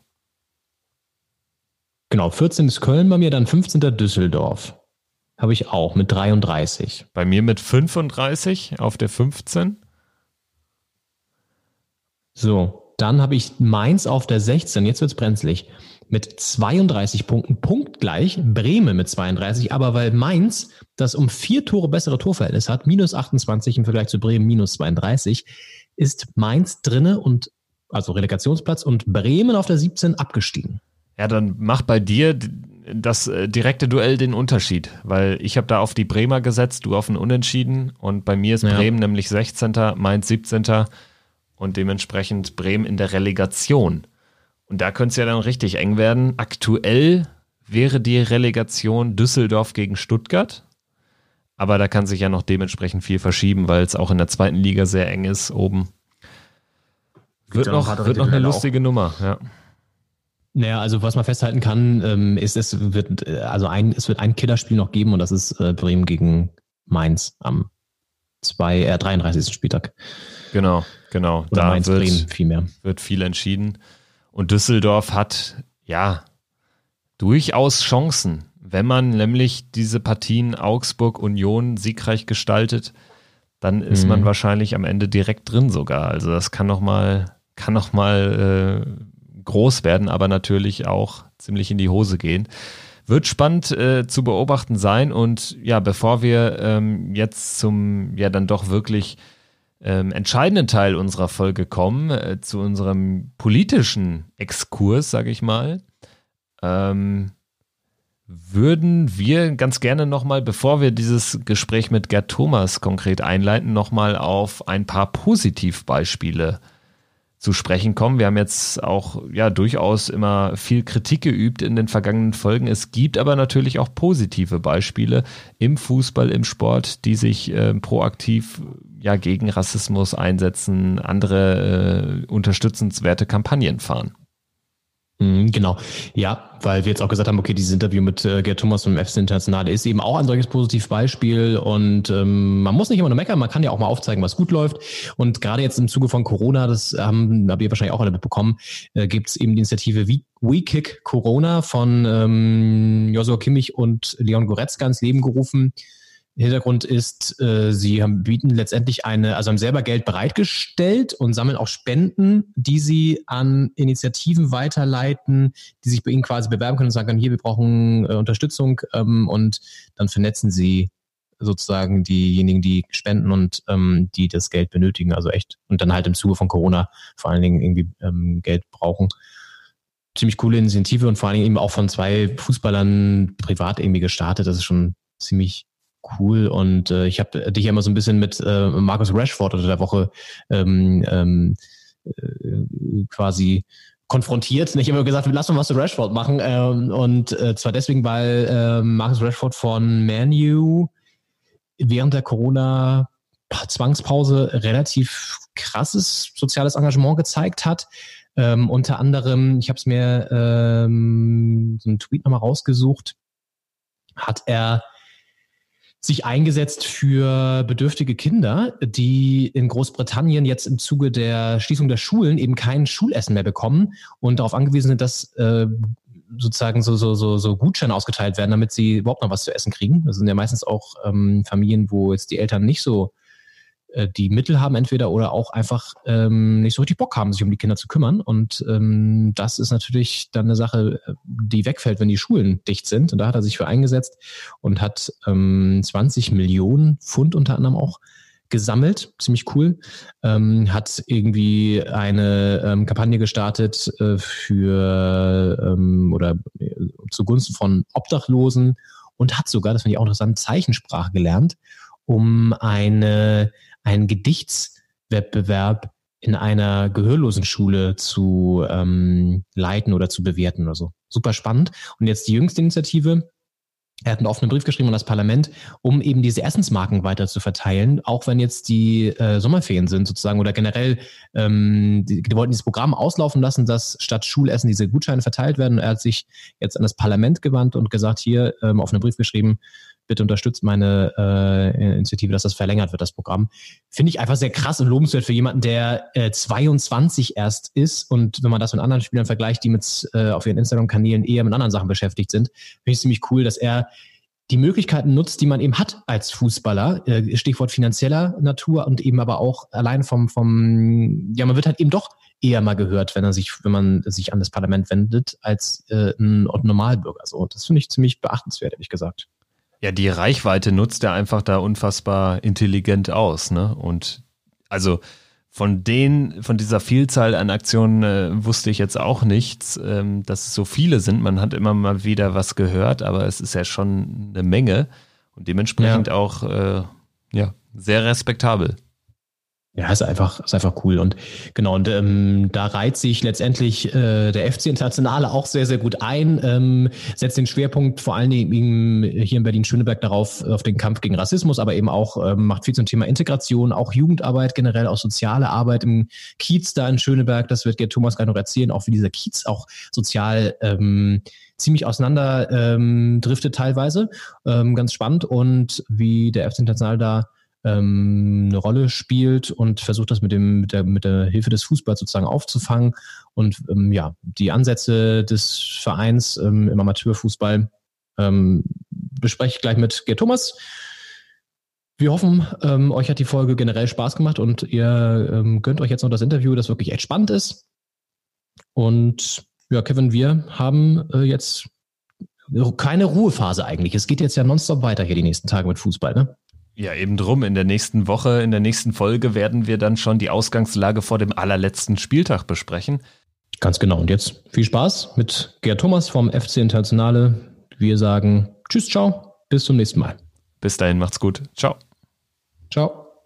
Doppelspitze der Fußball-Podcast und wir hatten es ja angekündigt, liebe Hörerinnen und Hörer. Wir wollen uns mit dem Thema Rassismus und Diskriminierung im Fußball verstärkt auch beschäftigen in den nächsten Wochen und auch mit Menschen sprechen, die in dem Bereich was bewegen, auch positive Beispiele eben setzen, Vereine, die da äh, mit gutem Beispiel vorangehen. Und da kommt man in Berlin an einem Verein nicht vorbei, äh, der FC Internationale aus Schöneberg. Und ähm, ich habe jetzt bei Zoom, haben wir uns verabredet, den Vorstandsvorsitzenden Gerd Thomas in der Leitung sozusagen. Grüß dich, Gerd. Ja, hallo, grüß auch. Schön, dass du die Zeit dir nimmst, äh, um mit uns zu sprechen über das Thema und generell euer Engagement.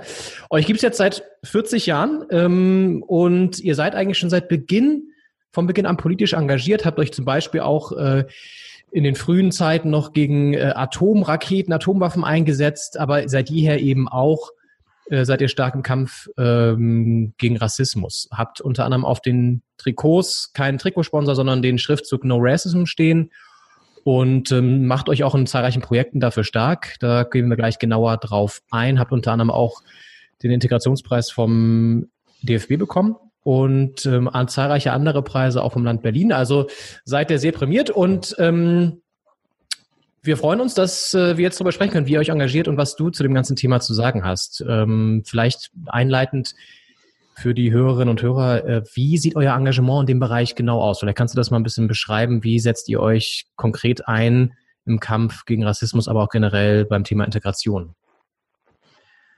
Das sind ja zwei unterschiedliche Themenbereiche. Ähm, die werden zwar gerne zusammengeschmissen, aber ich glaube, man muss sie schon trennen. Äh, ich fange vielleicht mal mit dem Bereich Integration an. Äh, wir sind seit 2007 Integrationsstützpunkt der Sportjugend. Äh, das ist eine Auszeichnung, die man bekommt, ähm, wenn man gute Arbeit geleistet hat, vor allen Dingen im Jugendbereich. Und äh, man bekommt in den ersten fünf Jahren jeweils 1000 Euro und dann hat man nur noch die Ehre, Integrationsstützpunkt zu sein.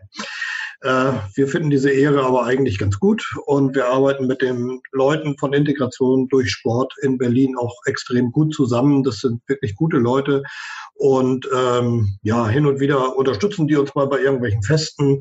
Ähm, wir haben jetzt auch gerade wieder eigentlich mit Beginn der Corona-Krise wollten wir ein gemeinsames Projekt mit geflüchteten jungen Menschen anfangen, aber dann kam die Krise dazwischen. Aber äh, wir sind mit dem Kollegen gerade wieder ganz aktuell im Gespräch und versuchen eben eigentlich auch Geflüchtete über den Sport in die Gesellschaft zu integrieren. Das Schwierige dabei ist in der Tat aber eine Nachhaltigkeit zu schaffen. Also ähm, das sagt sich immer so einfach, ja, dann packt man die in den Sportverein und dann sind die integriert. Nee, so einfach ist das nicht. Ähm, äh, Im Grunde genommen braucht man da einen ganz anderen Betreuerschlüssel. Ja, und dann sind wir natürlich auch im Stadtteil äh, engagiert mit Schul-AGs zum Beispiel. Ähm, und ähm, wir haben in Schöneberg ja einen ganz verrückten Stadtteil. Das heißt, wir haben auf der einen Seite das KDW, das absolute Luxuskaufhaus, äh, und 200 Meter weiter haben wir einen äh, Kiez, der äh, vom Quartiersmanagement betreut wird, also wo wir eine sehr hohe Hartz-IV-Quote haben zum Beispiel.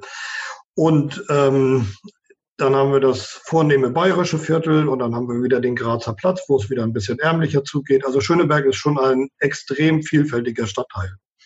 Ja, und da ähm, versuchen wir unsere Arbeit als Fußballverein so gut wie möglich zu machen und durchaus auch zu versuchen, über den Sport hinaus zu wirken. Hm.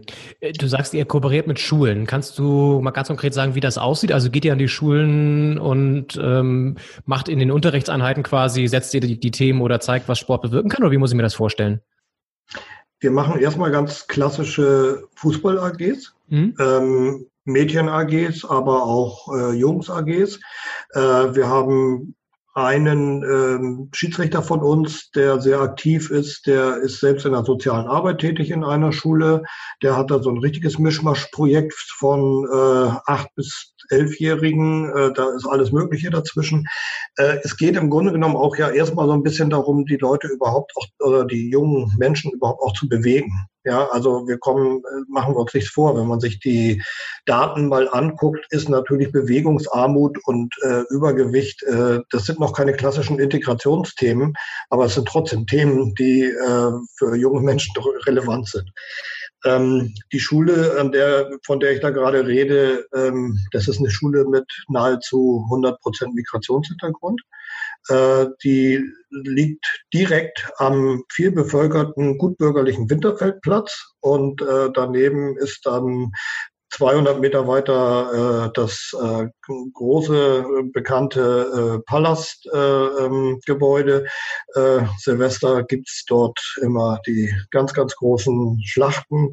Äh, dieses Jahr ist er ausgefallen.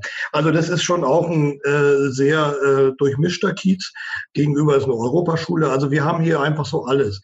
Und ähm, ich finde es immer wichtig, dass wir Leute zusammenbringen über den Fußball. Also ich äh, bin kein Freund von so total pädagogischen Ansätzen, sondern ich bin ein Freund von Netzwerken und ich bin ein Freund davon, dass wir Leute zusammenbringen. Und es ist nicht so, dass man einen Fußball hinwirft und alle verstehen sich und die Welt ist toll. Ähm, man muss da schon besser dran arbeiten. Aber ähm, ich habe selbst als Jugendtrainer ganz hautnah erlebt, wie eben Kinder aus völlig unterschiedlichen Schichten, aus dem Villenviertel von Zehlendorf oder eben aus dem ganz armen Schöneberg Nord zusammenkommen und vielleicht der Junge aus Schöneberg Nord die wichtigere Rolle in der Mannschaft spielt, vielleicht weil er einfach nur besser Fußball spielt und auch darüber eine große Anerkennung bekommt. Und ich kann das wirklich auf bin jetzt 17 Jahre dabei und äh, einige von diesen Jungs, die ich damals trainiert habe, spielen jetzt in der ersten und in der zweiten Herren bei uns und da sind einfach ganz, ganz feste Freundschaften entstanden und mehr ist das nicht, aber es ist eben auch nicht weniger. Mhm. Wie macht ihr das ähm, generell, wenn ihr jetzt auch äh, in, in, im Training oder auch wenn, wenn, wenn ihr eure Trainer schult vielleicht auch, was gibt ihr damit auf dem Weg, um dieses Thema ähm, Antirassismus und Integration quasi auch in der Vereinsarbeit umzusetzen und zu leben? Sensibilisiert ihr die nochmal? Machen die das von ganz alleine? Ähm, wie, wie geht ihr das Thema sozusagen da an? Also auch da ist es so, da kommt nicht alle halbe Jahr irgendein Fachmann von außen und hält Vorträge und hinterher wissen alle, wie es geht. So stellen sich Fußball, Fußballverbände das ja vor. Also ähm, äh, wir haben bei uns, wir spielen seit 25 Jahren mit diesem Slogan No Racism. Ähm, wir haben es eine ganze Zeit lang bei den Kindern und Jugendlichen gar nicht gemacht, weil wir die eigentlich nicht mit politischen Botschaften durch die Gegend schicken wollten. Aber dann sind ganz kleine auf uns zugekommen und haben gesagt, wir wollen das auch auf unseren Trikots haben irgendwie. Und äh, da kommen ganz lustige und ganz rührende Geschichten dabei raus. Und irgendwann haben wir einfach gesagt, gut, die Eltern spielen das auch mit, die finden das auch gut. Und wir haben einfach eine Haltung im Verein entwickelt, die, glaube ich, so stark ist, dass sich dort keine Leute hin verirren, die, äh, sagen wir mal, am rechten Rand der Gesellschaft stehen. Die würden sich bei uns nicht wohlfühlen. Und diese Haltung, das ist eigentlich das Entscheidende. Natürlich haben wir auch mal äh, Leute, die uns irgendwie was Kluges erzählen. Aber äh, im Grunde genommen gibt es einen Gesamtkonsens im Verein, dass man respektvoll und möglichst gleichberechtigt miteinander umgeht. Und wenn wir das in der Gesellschaft insgesamt erreichen würden, dann wären wir ja viel weiter. Ähm, ich will jetzt gar nicht auf George Floyd eingehen oder sowas. Das ist ja mal davon abgesehen ein amerikanischer Fall. Aber wir wissen ja, dass wir in Deutschland auch äh, keine ganz kleine Problematik haben in dem Bereich. Aber ich finde es einfach total wichtig, Haltung zu zeigen. Was so die Gegner manchmal von uns halten, was die denken, Jetzt kommen da diese äh, Spinner aus Schöneberg mit ihrem No Racism und wir haben aber doch Edeka oder Autohaus Meier oder Dachdecker Müller auf der Brust. Äh, was die so denken über uns, das weiß ich nicht. Ist uns aber auch ehrlich gesagt egal. Mhm. Äh, wir haben schon den Eindruck, dass wir uns einen gewissen Respekt erarbeitet haben und äh, dass man das äh, ja respektiert, was wir da machen. Warum ist euch das so wichtig, dass man mit dem Fußball auch eine Message sendet? Man könnte ja einfach, so wie viele andere Vereine das auch machen, sagen, ja komm, ist Sport, wir machen mal hier unser Ding und äh, Politik ist was anderes und das ganze Engagement lassen wir mal außen vor. Warum ist euch das so wichtig? Warum habt ihr das eigentlich von Beginn an ja schon seit den 80ern gesetzt und gemacht? Naja, erstmal ist der FC International ein Fußballverein und wir treffen uns, der Zweck des Vereins ist Fußball zu spielen, Sport zu treiben. Ähm, die Politisierung, Politisierung des Vereins, äh, die haben die Verbände in Gang gesetzt. Ähm, man wollte das E im Namen äh, hinten im Namen Internationale verbieten, weil man da kommunistisches Machwerk äh, hin da verborgen sah. Und dagegen sind diese sehr selbstbewussten Vereinsgründer natürlich gleich auf die Barrikaden gegangen und haben das auch durchgesetzt. Und natürlich war Anfang der 80er Jahre Friedensbewegung, Atomkraftbewegung und so weiter und so fort. Also da gab es natürlich auch viele Dinge, die äh, zur Politisierung beigetragen haben. Aber eigentlich sind wir erstmal ein Fußballverein. Dann hat es sich aber über viele engagierte Menschen nach und nach so entwickelt, dass wir einfach auch ein Verständnis aufgebaut haben, dass wir gesagt haben, wir sind ein wesentlicher Teil des Bezirks, des Stadtteils. Und so verstehen wir uns eben auch als Fußballverein. Ich bin inzwischen äh, im Vorstand des Unternehmensnetzwerks Südkreuz. Als ich da das erste Mal ankam mit einem Fußballverein, haben die gesagt, was willst du denn hier? Dann habe ich gesagt, naja, wie viele Mitarbeiter hast du? Da sagte der 25. Ich sage, ich habe 1200 Mitglieder. Also so. Also wir versuchen auch mal ein bisschen Irritationen zu schaffen und wir versuchen uns einfach auch in alles Mögliche einzumischen. Manchmal ist es sogar zu viel, was wir machen. Ähm, aber wir werden eben, wir wollen auch nicht alle Themen besetzen. Also ähm, es gäbe natürlich zig Dinge, äh, die man machen könnte als Sportverein. Aber das würde uns dann manchmal auch überfordern. Aber wir sehen uns eben einfach auch als einen ganz, ganz wesentlichen Bestandteil des Kiezes äh, für das gesellschaftliche Leben. Hm. Würdest du dir manchmal wünschen, dass andere Vereine das auch noch mehr machen? Ähm, also was muss der Fußball aus deiner Sicht da noch verbessern oder welche Rolle sollte er spielen in dem Ganzen?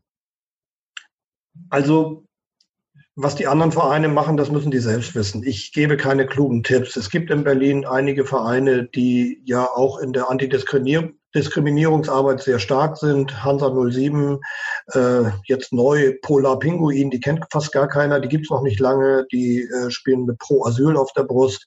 Äh, Tennis Borussia hat eine sehr bunte Fanszene. Ähm, also da gibt es schon eine ganze Reihe von Vereinen, da habe ich bestimmt noch nicht längst noch nicht alle aufgezählt.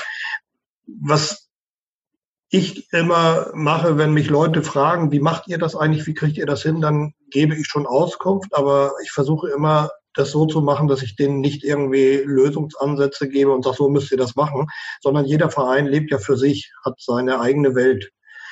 Wir zum Beispiel äh, arbeiten jetzt äh, sehr stark mit einem sozialen Träger der Jugendhilfe, mit der Rheinflanke zusammen. Die Rheinflanke kennt man aus Köln, äh, aber er hat eben auch in Berlin ein Büro. Zufälligerweise arbeite ich da auch auf einer halben Stelle, das muss man auch dazu sagen. Aber trotzdem ist es so, dass diese Kombination aus Sport, in diesem Falle Fußball und sozialer Arbeit, die wird ja fast überhaupt nicht genutzt. Und das ist eigentlich eine ideale Kombination, denn äh, wir haben jetzt, machen jetzt ein äh, Trainingslager oder so ein Feriencamp mit Gangway, Rheinflanke, äh, einem Schülerclub, Oase heißt der, und dem FC Internationale. Das ist eine Kombi. Da frage ich mich schon, warum das in so einer großen Stadt wie Berlin nicht häufiger passiert. Diese Frage muss man aber nicht in erster Linie an die Vereine stellen, sondern diese Frage muss man durchaus auch mal an Politik und Verwaltung stellen. Warum werden solche Netzwerke nicht mehr initiiert? Hm. Ich könnte mir zum Beispiel auch sogar vorstellen, man das Thema Rassismus, natürlich ist Rassismus im Amateurfußball ein großes Thema. Wir sehen ja im Fernsehen immer nur den ganz großen Fußball. Der hat mit uns meiner Meinung nach nicht viel zu tun. Aber ich würde mir schon wünschen, dass irgendwann einer kommt und sagt, hier hast du 250.000 Euro oder vielleicht auch sogar noch mehr. Baut mal beim FC Internationale, ausgehend vom FC Internationale, ein nationales Netzwerk gegen Rassismus im Amateurfußball auf.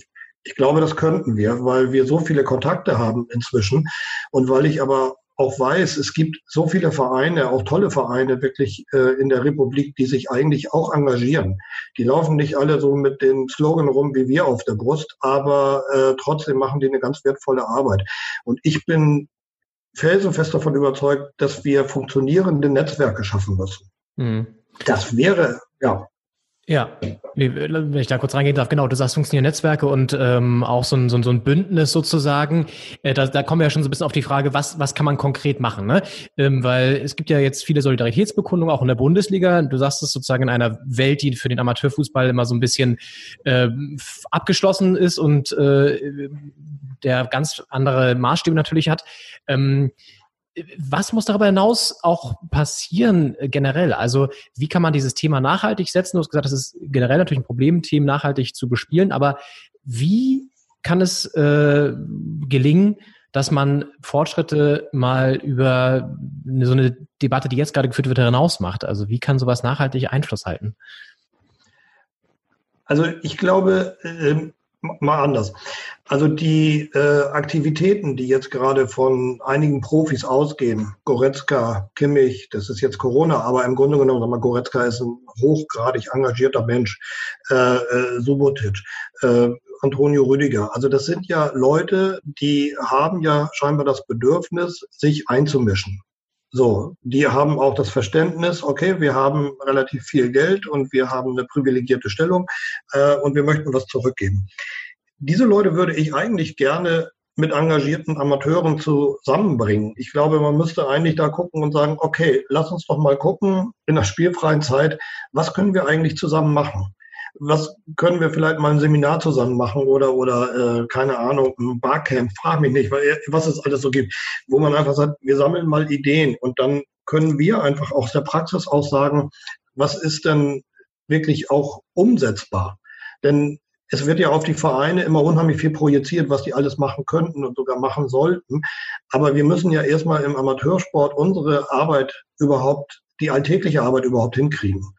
Also wer will denn Jugendleiter sein in einem Verein wie dem FC Internationale mit 30 Jugendmannschaften und nicht nur 600 Kindern und Jugendlichen, sondern auch den dazugehörigen Eltern? Wir haben ganz nette Eltern, aber äh, äh, ich will mich da nicht beschweren. Aber wenn ich sehe, was äh, unsere Jugendleiter, wir haben glücklicherweise im Moment vier, aber was die für einen Stress haben, wenn ich denen jetzt noch komme mit gesellschaftlichem Engagement, die zeigen mir einen Vogel. Mhm. Wenn ich aber sage, ich habe da Antonio Rüdiger an der Seite oder Leon Goretzka oder wen auch immer. Und die sagen, wir würden uns gerne engagieren. Dann muss man doch einfach sagen, okay, wie kriegen wir das vielleicht zusammen hin? Wie könnt ihr uns helfen? Wie können wir etwas in die Gesellschaft reintragen? Und äh, ich bin dafür, Bündnisse zu schließen. Und ich bin dafür, die, es wäre natürlich ideal, wenn der DFB das für sich als Selbstverständnis hätte. Hm. Mm, ja, da bin ich gerade so ein bisschen skeptisch. Das fängt ja auch schon auf Berliner Landesebene an. Ne? Also der Berliner Fußballverband ist da ja auch gut mit anderen Themen gerade beschäftigt. Da gibt es einen Führungsstreit. Ähm, äh, erwartest du, oder anders gefragt, was ist das Feedback, was ihr bekommt, zum Beispiel vom Berliner Fußballverband, aber eben auch vom DFB? Gibt es da solche Signale, die sagen, ihr macht eine coole Arbeit? Können wir da vielleicht irgendwie mal das intensivieren? Können wir da vielleicht äh, was aufbauen? Gibt es solche Signale? Es gibt ganz häufig das Signal, dass Leute sagen, na ja, euch müssen wir ja nicht mehr überzeugen. Hm. Naja, vielleicht muss man uns nicht überzeugen, aber es wäre gut, uns zu unterstützen. Äh, weil vielleicht können wir, genauso wie ein paar andere Vereine, wir sind ja jetzt, haben ja keinen Heiligenschein, aber, äh, aber vielleicht können wir ja einfach von uns ausgehen, könnte ja vielleicht irgendwie ein bisschen was entstehen. Und ähm, der Berliner Fußballverband macht gerade eine neue Kampagne gegen Rassismus. Ich ahne schon, dass ich demnächst wieder ein Transparent abholen kann, was ich auf dem Platz hängen kann, dass wir gegen Rassismus sind. Ja, das sind wir aber sowieso schon und das sieht man auch auf unseren Trikots. Und äh, äh, bei uns auf dem Platz hängt ein riesengroßes Plakat von der Amadeo Antonio Stiftung, irgendwie kein Fußball den Nazis. Das finde ich dann deutlicher in der Aussage. Und ähm, äh, ich glaube, es ist einfach so, wir müssen ein bisschen wegkommen von diesen äh, Kampagnen äh, Antirassismus, sondern wir müssen nachhaltige Dinge schaffen. Klar, was die Bundesliga-Profis jetzt machen, ist ganz toll. Ich meine das ganz ernst. Also das äh, ist nicht selbstverständlich, äh, nicht selbstverständlich. Aber irgendwann ist die Saison vorbei, dann fahren alle in Urlaub und dann geht das wieder von vorne los und das Thema ist wieder raus, bis der nächste Vorfall ist. Und wir müssen nachhaltige Konzepte einfach schaffen und äh, die kosten auch Geld. Das muss man ganz klar sagen. Und jetzt, äh, ich bin eigentlich nicht mehr derjenige, auch wenn mir das gerne unterstellt wird, der permanent den DFB basht oder sowas oder auch den Berliner Fußball nicht. Es geht manchmal um einzelne Personen, wo ich finde, dass die ihre Führungsrolle nicht richtig in, äh, in, nicht richtig machen. Aber ähm, ich finde, dass einige Sachen sogar ganz gut sind. Aber äh, es müsste eigentlich viel mehr passieren. Also es sitzen auch beim DFB richtig gute Leute, gerade im Hauptamt. Aber ähm, ich habe zum Beispiel jetzt von, ähm, jetzt muss ich sogar über seinen Namen nachdenken, irgendwie über den Nachfolger von Eugen Gehlendorf, Gelenborg, also den Vizepräsidenten für gesellschaftliche Verantwortung. Mir fällt jetzt gerade noch nicht mal der Name ein, des DFB-Vizepräsidenten dafür, also dem Vorsitzenden des FC Internationale fällt der Name nicht ein das zeigt eigentlich schon das ganze Dilemma. Könnt ihr mhm. mal in googeln, dann finde ich ihn auch. Ja, und wenn Fritz Keller äh, ähm, dann an der einen oder anderen Stelle vielleicht mal etwas Richtiges sagt, ist das natürlich alles nicht schädlich. Aber das ist so ein bisschen Alarmismus. Ich muss jetzt mal was sagen und dann passiert wieder Monate nichts. Mhm. Und davon müssen wir wegkommen. Wir müssen einfach wirklich Nachhaltigkeit reinkriegen in diese ganze Debatte um die gesellschaftliche Verantwortung. Und das setzt ja auch an den Strukturen an, ne? Also auch wer da welche Ämter bekleidet und ähm, wie ich sage jetzt mal ernsthaft, das auch verfolgt wird, das ist ja auch ein Thema. Ähm, das ist vielleicht auch nochmal eine ganz andere Debatte, aber du hast es ja schon so ein bisschen angedeutet.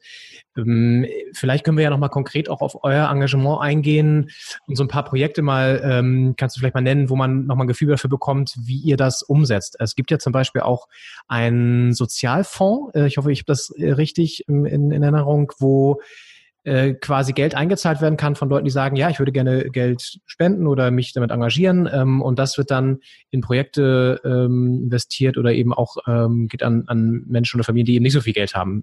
Vielleicht kannst du das nochmal kurz erklären oder als ein Beispiel oder vielleicht auch noch ein anderes nennen.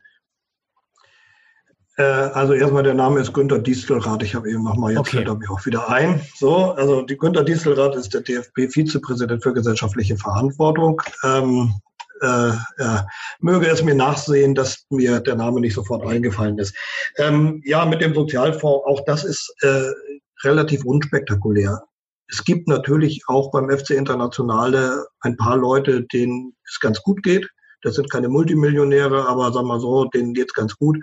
Und äh, natürlich haben wir Situationen, meinetwegen fahren Kinder in ein Trainingslager oder Ferienlager und äh, bevor drei Leute nicht mitfahren können, weil sie sich das nicht leisten können, ähm, dann ist es schon so, dass Leute sagen, komm, wir unterstützen das mal mit.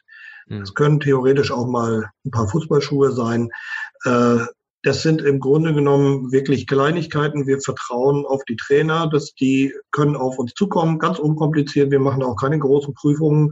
Äh, und wenn dann mein äh, langjähriger Kollege Ahmed, der bei uns die D1 macht, sagt, du, ich habe da zwei Jungs, die denen geht's schlecht und da ist zu Hause nichts, dann hat er so viel Erfahrung, der Mann, dass ich weiß, da muss ich jetzt nicht anfangen zu prüfen. Und dann sagen wir im Vier-Augen-Prinzip bei uns im Vorstand, komm, wie viel Geld braucht ihr?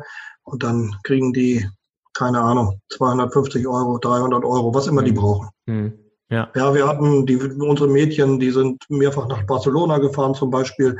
Da sind immer zwei dabei, die dann, äh, also immer unterschiedliche, aber da sind immer zwei, drei dabei, wo es ein bisschen schwierig ist. Und dann unter- unterstützt man die eben bei den Reisekosten. Das geht einfach nur um gelebte internationale Solidarität. So. So wie es bei euch im Vereinsnamen steht. Ne? Ähm, ja, Stichwort Finanzen generell. Ähm, wie schwierig ist das? So ein, du hast angesprochen, über 1000 Mitglieder, relativ viele Jugendmannschaften, die Trainer haben sehr viel zu tun. Wie, wie schwierig ist das generell, das Ganze zu finanzieren? Auch unter dem Aspekt, dass ihr eben keinen Trikotsponsor habt, sondern eben mit dem No Racism ähm, Slogan auflauft.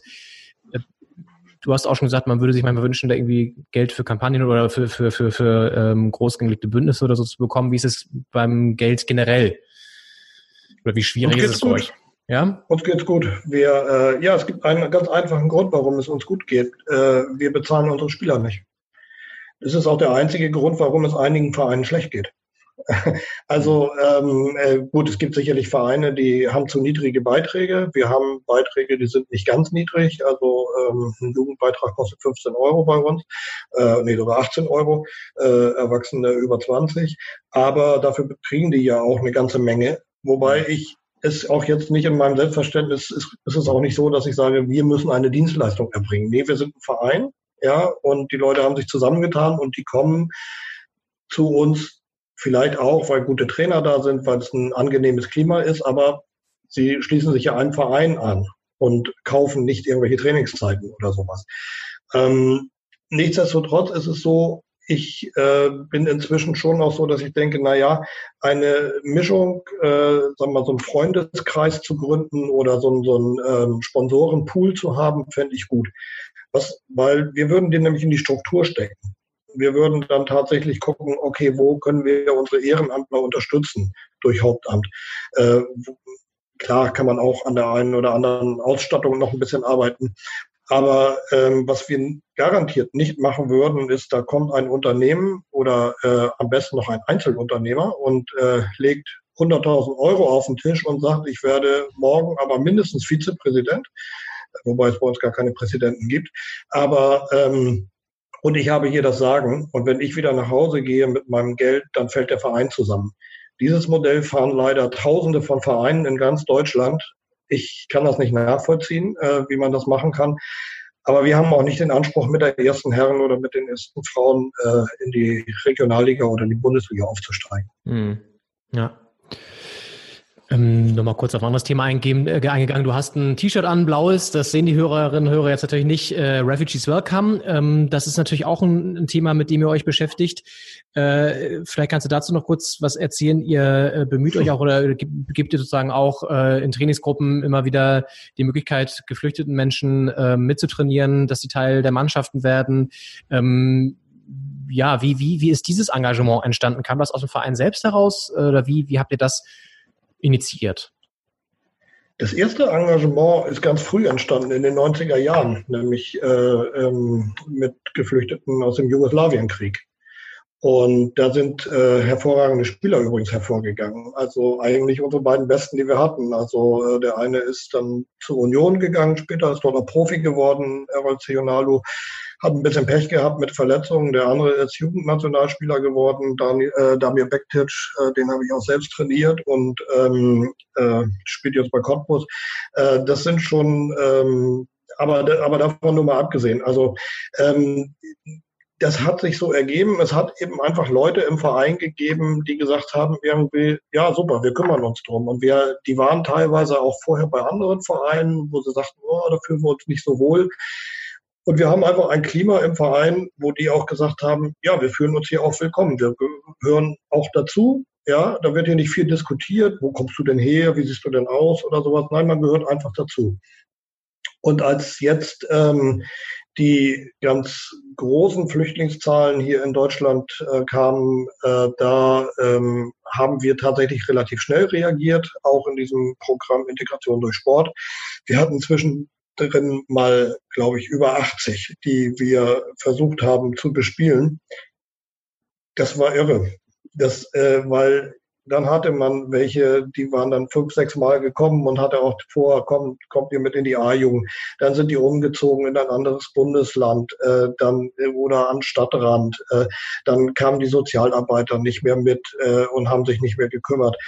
Und das hat uns wirklich gezeigt, bei allem Engagement und bei allem Willen viel zu tun, ist es einfach so, wir kommen ganz schnell auch an unsere Grenzen. Wir sind ein ehrenamtlich strukturierter Verein, so wie es die meisten Amateurvereine sind. Und das Ehrenamt ist auch immer ein Stück weit unzuverlässig. Denn spätestens in dem Moment, wo irgendjemand sagt, ich muss heute arbeiten, äh, ich muss eine Präsentation fertig haben oder das Dach muss gedeckt werden, äh, kann der nicht zum Training kommen oder kann der keine Flüchtlingsarbeit machen. Und wir müssen einfach sehen, das Ehrenamt, das hat sich komplett verändert. Und es wird sich auch weiter verändern. Der Arbeitsmarkt ist immer flexibilisierter geworden und verlangt immer mehr. Und wir müssen Antworten darauf finden, die Dinge einfach auch wieder, ich sage mal wieder das Wort, nachhaltiger zu machen, verlässlicher zu machen. Das gilt ganz insbesondere auch in der Arbeit mit Geflüchteten. Was macht dir Hoffnung, wenn du so auf das ganze Thema blickst? Du bist jetzt schon seit längerer Zeit dabei, du hast das Ganze begleitet ähm, und schon viel gesehen mit Sicherheit auch und auch viele Debatten geführt, hast du ja auch schon gesagt. Was macht dir bei dem Thema Hoffnung und was äh, lässt dich immer noch äh, ja, äh, verärgert zurück? Also ich fange mal mit der Hoffnung an, das ist, ähm, glaube ich, schneller. Ähm, was mir Hoffnung macht, ist, äh, wenn ich sehe, dass, äh, jetzt mal ohne, dass wir eine Corona-Diskussion anfangen, bitte, aber dass hier ähm, 1500 Leute eine Demo anmelden und 15.000 Leute, 15 Leute kommen. Und es macht mir Hoffnung, wenn ich auch sehe, dass die Bundesliga-Profis wirklich sehr erwachsen und sehr engagiert reagieren auf die Vorfälle in den USA. Das zeigt einfach, dass diese Gesellschaft mehrheitlich und zwar wirklich zu ganz, ganz, ganz großen Teilen eigentlich eine weltoffene, eine vielfältige und eine engagierte Gesellschaft ist. So, das macht mir Hoffnung.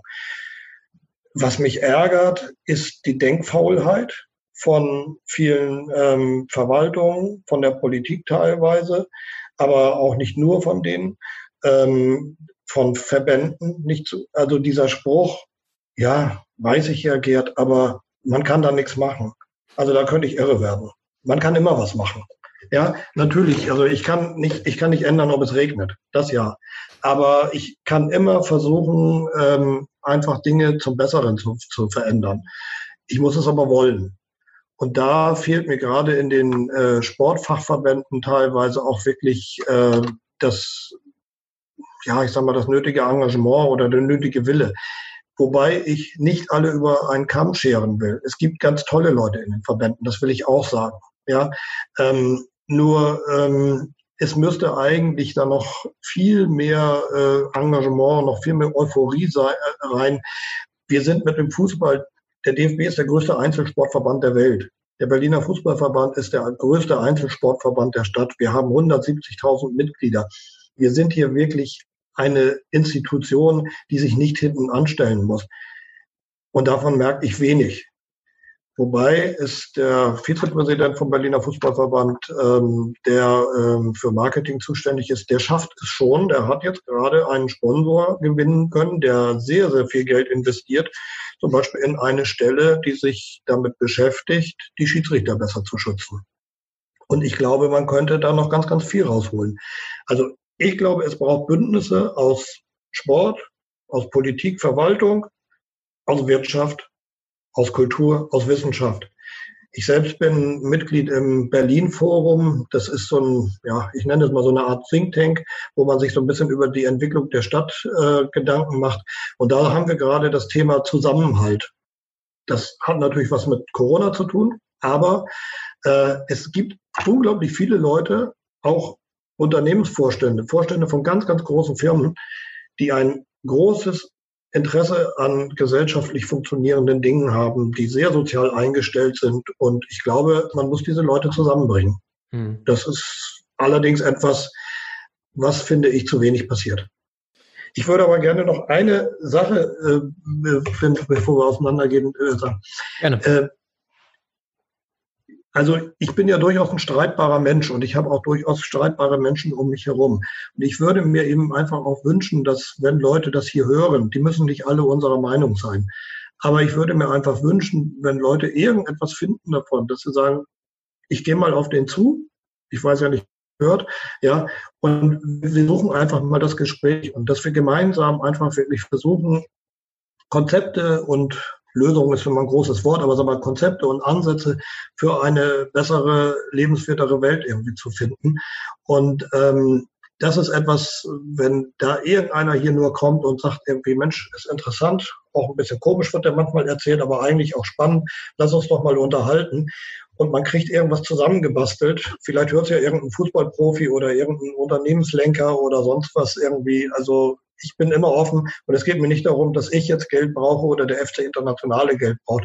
Ich möchte wirklich mit dem Fußball die Welt einfach jeden Tag ein kleines Stück, kleines Stück besser machen. Das war doch ein sehr schönes Schlusswort. Wunderbar. Ähm, vielen Dank für deine Zeit, Gerd. Thomas war das vom FC Internationale, erster Vorstandsvorsitzender. Ähm, und ja, wie ihr gehört habt, durchaus sehr engagiert und ähm, mit vielen Ideen, wie man das ganze Thema in Zukunft nachhaltiger gestalten kann. Vielen Dank. Ja, danke für das Gespräch. Hat Spaß gemacht.